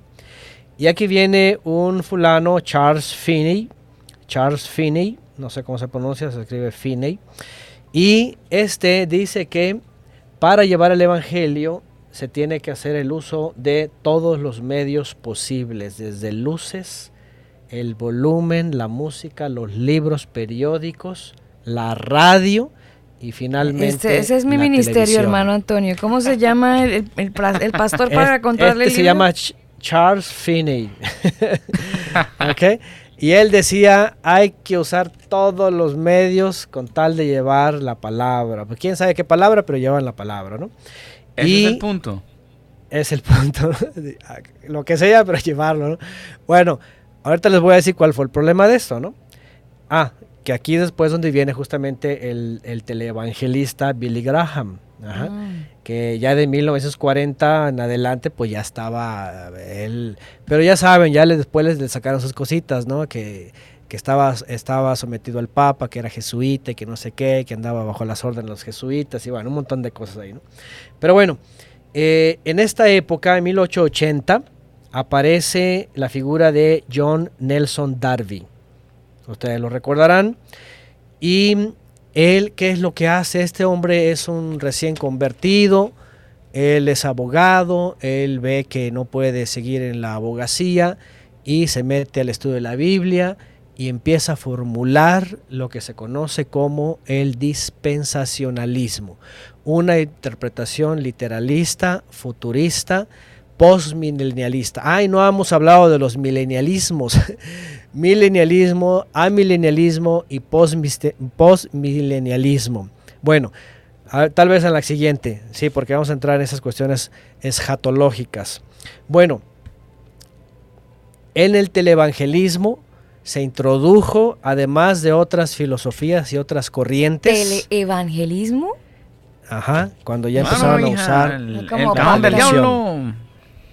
O sea, ahí ya- entra El enlace. cajón del diablo, sí, señora. Ah, bueno, ese es de los nuevos. No, no, pero estamos hablando desde los 50 ya están, o, o antes ya están predicando en la televisión, ¿eh? Mm. Oh, sí, y en la radio, etcétera. Bueno, ¿cuál fue el problema de esto? Porque obviamente no, no está mal, no le vemos mal, ni la radio, ni el internet. Yo Estamos haciendo en YouTube. uso en este momento, obvio. Claro, yo estoy en YouTube y todo eso, ¿no? En CDs y en, en MP3, ¿no? Eh, y qué bueno, tenemos estas herramientas, ¿no? Aquí el punto, obviamente, con, con el movimiento evangélico, ya para esas alturas, era de que evidentemente ya era una combinación, ¿verdad? De base número uno, teología niceo-constantinopolitana. Número dos, eh, cuestiones eh, trinitarias, por supuesto, ¿verdad? Eh, cuestiones de, ¿cómo se llama? De telemarketing, ¿verdad? Ya de, de- de- de oramos y don y ofrenda y todas estas cosas. Eh, cuestiones de carismatismo y cuestiones, sobre todo, la más peligrosa, yo diría, eh, bueno, todas están igual, de el dispensacionalismo. Empezó a distribuirse en cintas, en cassette, ya saben, el Dejados Atrás, y luego viene Tim LaHaye y todas estas series, telenovelas y cosas de estas, empezó a difundirse algo que entra dentro del evangelismo, evangelizar, pero estaban evangelizando a diestra y a siniestra todas las corrientes, filosofías, teologías, escatologías nuevas que se estaban entremezclando. Y ahí sí, sea yo, y a mí me tocó, por ejemplo, en los 80 ya es muy acá, ¿verdad? Pero iglesia, llámese nazarena, presbiteriana, bautista, metodista, congregacionalista, interdenominal, lo que sea, ya había corriente, yo me acuerdo, ya todas eran dispensacionalistas, en parte carismáticas, la mayoría arminiana, ¿verdad? Y así, o sea, ya es una mezcolanza. Por eso les digo que ya a veces hablar de que, ay, háblame la bautista, es que se separaron, se dividieron, se mezclaron, se entremezclaron creencias. Y viene luego el asunto, por supuesto, en 1906, recordemos que viene en Azusa el movimiento de la lluvia tardía. Este movimiento que también impactó mucho, ¿verdad? Que ellos, ellos decían que eran eh, del advenimiento, del del Mesías. Bueno, en la próxima vamos a hablar de otros movimientos adventistas o preteristas. Y bueno, eh, creo que terminamos con esto. Viene el movimiento de eh, la lluvia tardía, el movimiento pentecostal que empezó a tener un impacto, usó el televangelismo, usó radio, usó revistas, había para los 70s y los 80s ¿verdad? Ya toda una industria y obviamente una mezcolanza con el dispensacionalismo, pero aquí viene toda esta corriente, ¿verdad? Carismática, con una mezcla de cuestiones hindúes, filosóficas, místicas, etcétera, de, de cosas ungidas, ¿verdad? De que milagros y que cae eh, polvo de oro del techo y no sé qué, y que se ven ángeles y que matado del espíritu son los que se caen, ¿verdad? Que Em, el, el, ¿cómo se llama? Embarazo santo, ¿verdad? Que sentían dolores de parto y el vómito santo y todas las cosas, todas las cuestiones eran santas y todo esto empezó eh, a generar pues mucho boom. Y obviamente, sobre todo, eh, uno de los, de los rubros más grandes del movimiento evangélico o evangelista, pues es, eh, explotaron pues el uso, aparte de la televisión, pues de la música, la industrialización, ¿verdad? De la música, la vendimia, la artisteada, toda esta cuestión que ustedes ya saben y que, ya, está, ya están dándole otra, otra perspectiva, ¿verdad? Pues entraron los artistones, ¿no? Este, a la farándula y que el Grammy, que todo lo demás, como ustedes lo han visto y todo lo hemos visto, primero desde el enamoramiento y toda la miel, y después a que te amo todo, ya ni el nombre del Jesús, ni nada, y luego salieron los compositores que hasta se inspiraban en la mascota, ¿verdad? Y le vendían las canciones a los cantantes, y pues ahí era para la mascota, pero pues le queda bien a Jesús, ¿no? Y todo esto, y luego viene el asunto de los mensajes ahí, ¿cómo les llaman? Este, subliminales. y subliminales. ¿Cuál quiere, Antonio? y todas estas cosas. Entonces, este, todo eso impactó pues ya básicamente en el movimiento evangelista, porque fue un movimiento que está en todas las denominaciones y en otras y en otros movimientos más. Vamos, hasta el catolicismo, ¿no? Ya hoy día ya todo había internet, ¿no? La misa y todo, había televisión, ¿no? Pero bueno, fue algo que impactó pues en el protestantismo, que involucró finalmente a las denominaciones principales y a todas las ramificaciones. Este, y que, bueno, lamentablemente por lo que se puede enseñar que no es bíblico. Lo que nos corresponde pues a cada uno es revertir esto y tratar de corregir eh, todas estas cosas, ¿no? Pero bueno, eh, este fue un movimiento que hasta el día de hoy pues es, es, es muy muy amplio, ¿no? Y además Obviamente el movimiento misionero pues fue una bomba, ¿no? En toda América del Norte, en toda América Latina que le llaman, en África, en Asia, 150 naciones incluidas en en las organizaciones de la Sociedad Evangélica Mundial. En, en Corea también esa mega iglesia de corte presbiteriano todas estas movidas por el movimiento evangélico con usando todos los medios posibles de tal manera de, de alcanzar a la gente, ¿no? A, a, a Cristo, dicen y, ellos. Y hacer discípulos, hermano Antonio, acuérdese. Sí, bueno, ese, esa es la gran omisión, dicen por ahí, ¿no? Esa es la gran omisión, ¿no? Discípulos del Mesías. Más bien los hicieron adeptos a denominaciones, teologías, doctrinas, prácticas, días y todo lo que ya hemos hablado en, Mm. en- en varias entregas. ¿no? Y es muy tenaz, Antonio, porque después de escucharlo usted en este poco tiempo, entendemos que siguen más denominaciones eh, ahí en el listado, ¿no? Quiero mencionar algunos grupos que los dejaron fuera en un momento dado, ¿verdad? Por, por no seguir estos lineamientos. Ajá, movimientos este, como los adventistas del séptimo día, Mm. como los testigos de Jehová, por ejemplo, ¿verdad? Y uno que otro por ahí, ¿verdad? La luz del mundo, y algunos que han medio impactado y que también pues vienen de la, de- de la misma eh, reforma, pero que tienen unas diferencias también notables. Ya, ya veremos también sus doctrinas, porque finalmente vamos a hablar de esas doctrinas. Y eso es bueno, porque a veces dicen, ¿y lo- qué onda con los testigos? ¿O qué onda Mm. con los, con los este, adventistas? ¿no? Vamos a ver sus doctrinas y, y cómo salen. Que algunos se confunden en primera instancia cuando saben que los adventistas son del séptimo día, ¿no? Entonces, ah, es que usted se volvió adventista, porque ahora guarda el sábado. algunos, algunos hacen esa pequeña mezcla, pues obviamente ignorando muchas cosas, pero para que no la siga ignorando, Sí. usted no se vaya a desconectar de nosotros, porque en el siguiente episodio vamos a hablar acerca de eso.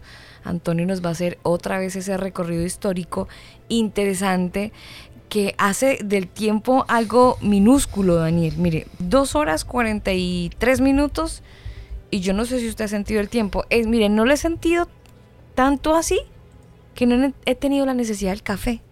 Usted sabe que este programa siempre Oiga, sí. cafecito. No, Sí, sí, sí. No, yo a tampoco. palo seco diríamos. Sí, ah, pero eh, se ha pasado muy rápido el tiempo y creo que nuestros oyentes han tenido que eh, expresar su ¿What? ¿Cómo? ¿En serio? ¿Qué está hablando esta gente?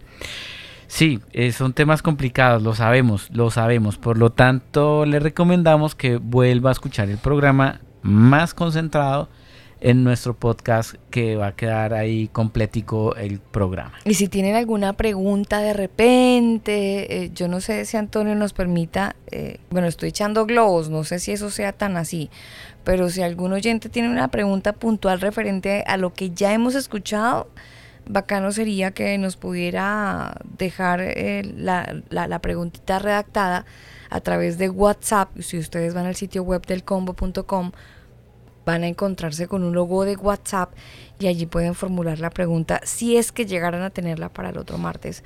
A lo mejor, no sé, digo yo, a lo mejor Antonio pueda responder una pregunta o dos preguntas si es que llegan.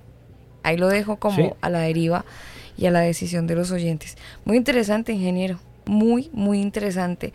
Em, esto, esto no se acaba, tranquilo, esto no se acaba, así que el próximo martes estaremos de regreso con todos ustedes. Antonio, como siempre, muy agradecidos por su tiempo, por su, dedica- por su dedicación y sobre todo por la investigación tan exhaustiva que nos entrega todos los martes en estos episodios y en esta nueva serie de doctrinas. Así que muchísimas gracias.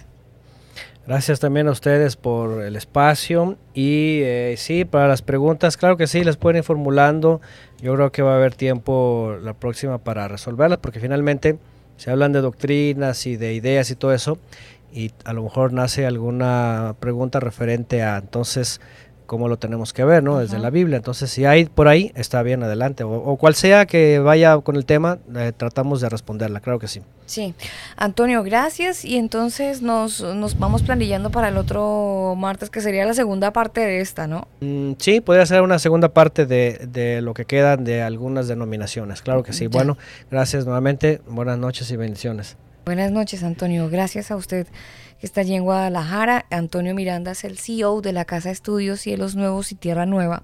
Les invitamos para que ustedes visiten su sitio web cielos nuevos y tierra nueva.org. También tienen un canal en YouTube por si usted quiere empaparse de más temas. Hay cualquier cantidad eh, de temas interesantes. Ustedes tienen que ir a la lista de reproducción, elegir el tema que más les llame la atención y pues obviamente le dan reproducir. Eso sí tienen que eh, prepararse, ¿no? Si tiene un, un, trayecto largo de manejar o si está así como con ganas de escuchar un buen programa, entonces prepárese porque son programas larguitos, no son programas de 20 minutos, son programas que le entregan suficiente contenido de manera que usted pueda, pues tener, obviamente darse un buen suculento mensaje. Además que son temas, Alba, que ya, eh, como la misma palabra nos recomienda, debería hablarle como a adultos, pero siguen siendo niños, entonces me toca hablarles como a niños. Yo creo que ya es tiempo de que empecemos a madurar en cuanto a nuestra espiritualidad y temas bíblicos, porque quedarse con lo que nos dan el domingo o el sábado o qué sé yo, si es que le dan eh, alguna enseñanza en su congregación, pues no está de más que usted vaya un poquito más allá y se atreva a investigar por su cuenta. Hágale, eso vale la pena. Es que, es que da miedo, Daniel, da miedo, como que y puede, empezar así como medio embalado y de repente empezar a frenarse. Entonces alguna gente prefiere evitar la frenada. Entonces, estoy aquí bien, pero ¿para qué se pone? Prefieren la gracia, pero bueno. Dejémoslo de ese color, vámonos más bien con música. A ustedes gracias por estar con nosotros. Los dejamos con una canción que fue play recomendado hace ya un par de semanas. Es la canción de Javier Colón, es este latino Em, con una canción muy muy bonita, la voz acústica, le dicen a este hombre Javier Colón y esta canción se titula así Gravity. A ustedes gracias con veros, les amamos, está en nuestro corazón y en nuestras oraciones y les invitamos para que puedan reproducir completamente este podcast, lo puedan escuchar de nuevo y de repente...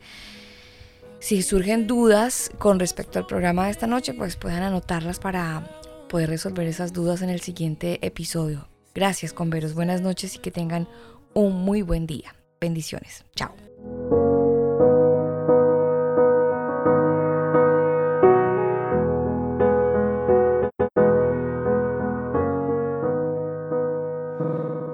ain't living, can't feel a thing. I can't shake it. What's wrong with me? All I wanna do is sleep. Since you said we're over.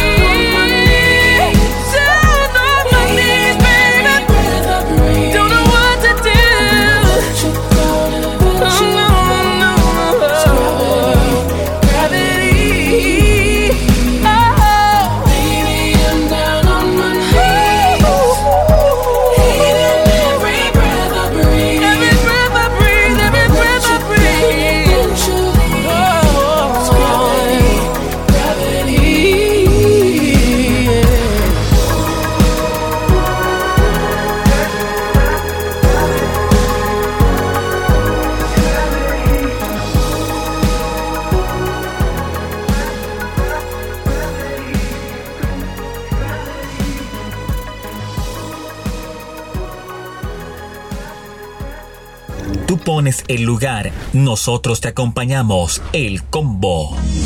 Escucha el combo en Spotify, Apple Music, Google Music. Nosotros te acompañamos. Este programa no contiene mensajes de violencia. Las situaciones, nombres, personas y lugares descritos en este programa son producto de la ficción. Cualquier parecido con la realidad es pura coincidencia. El combo.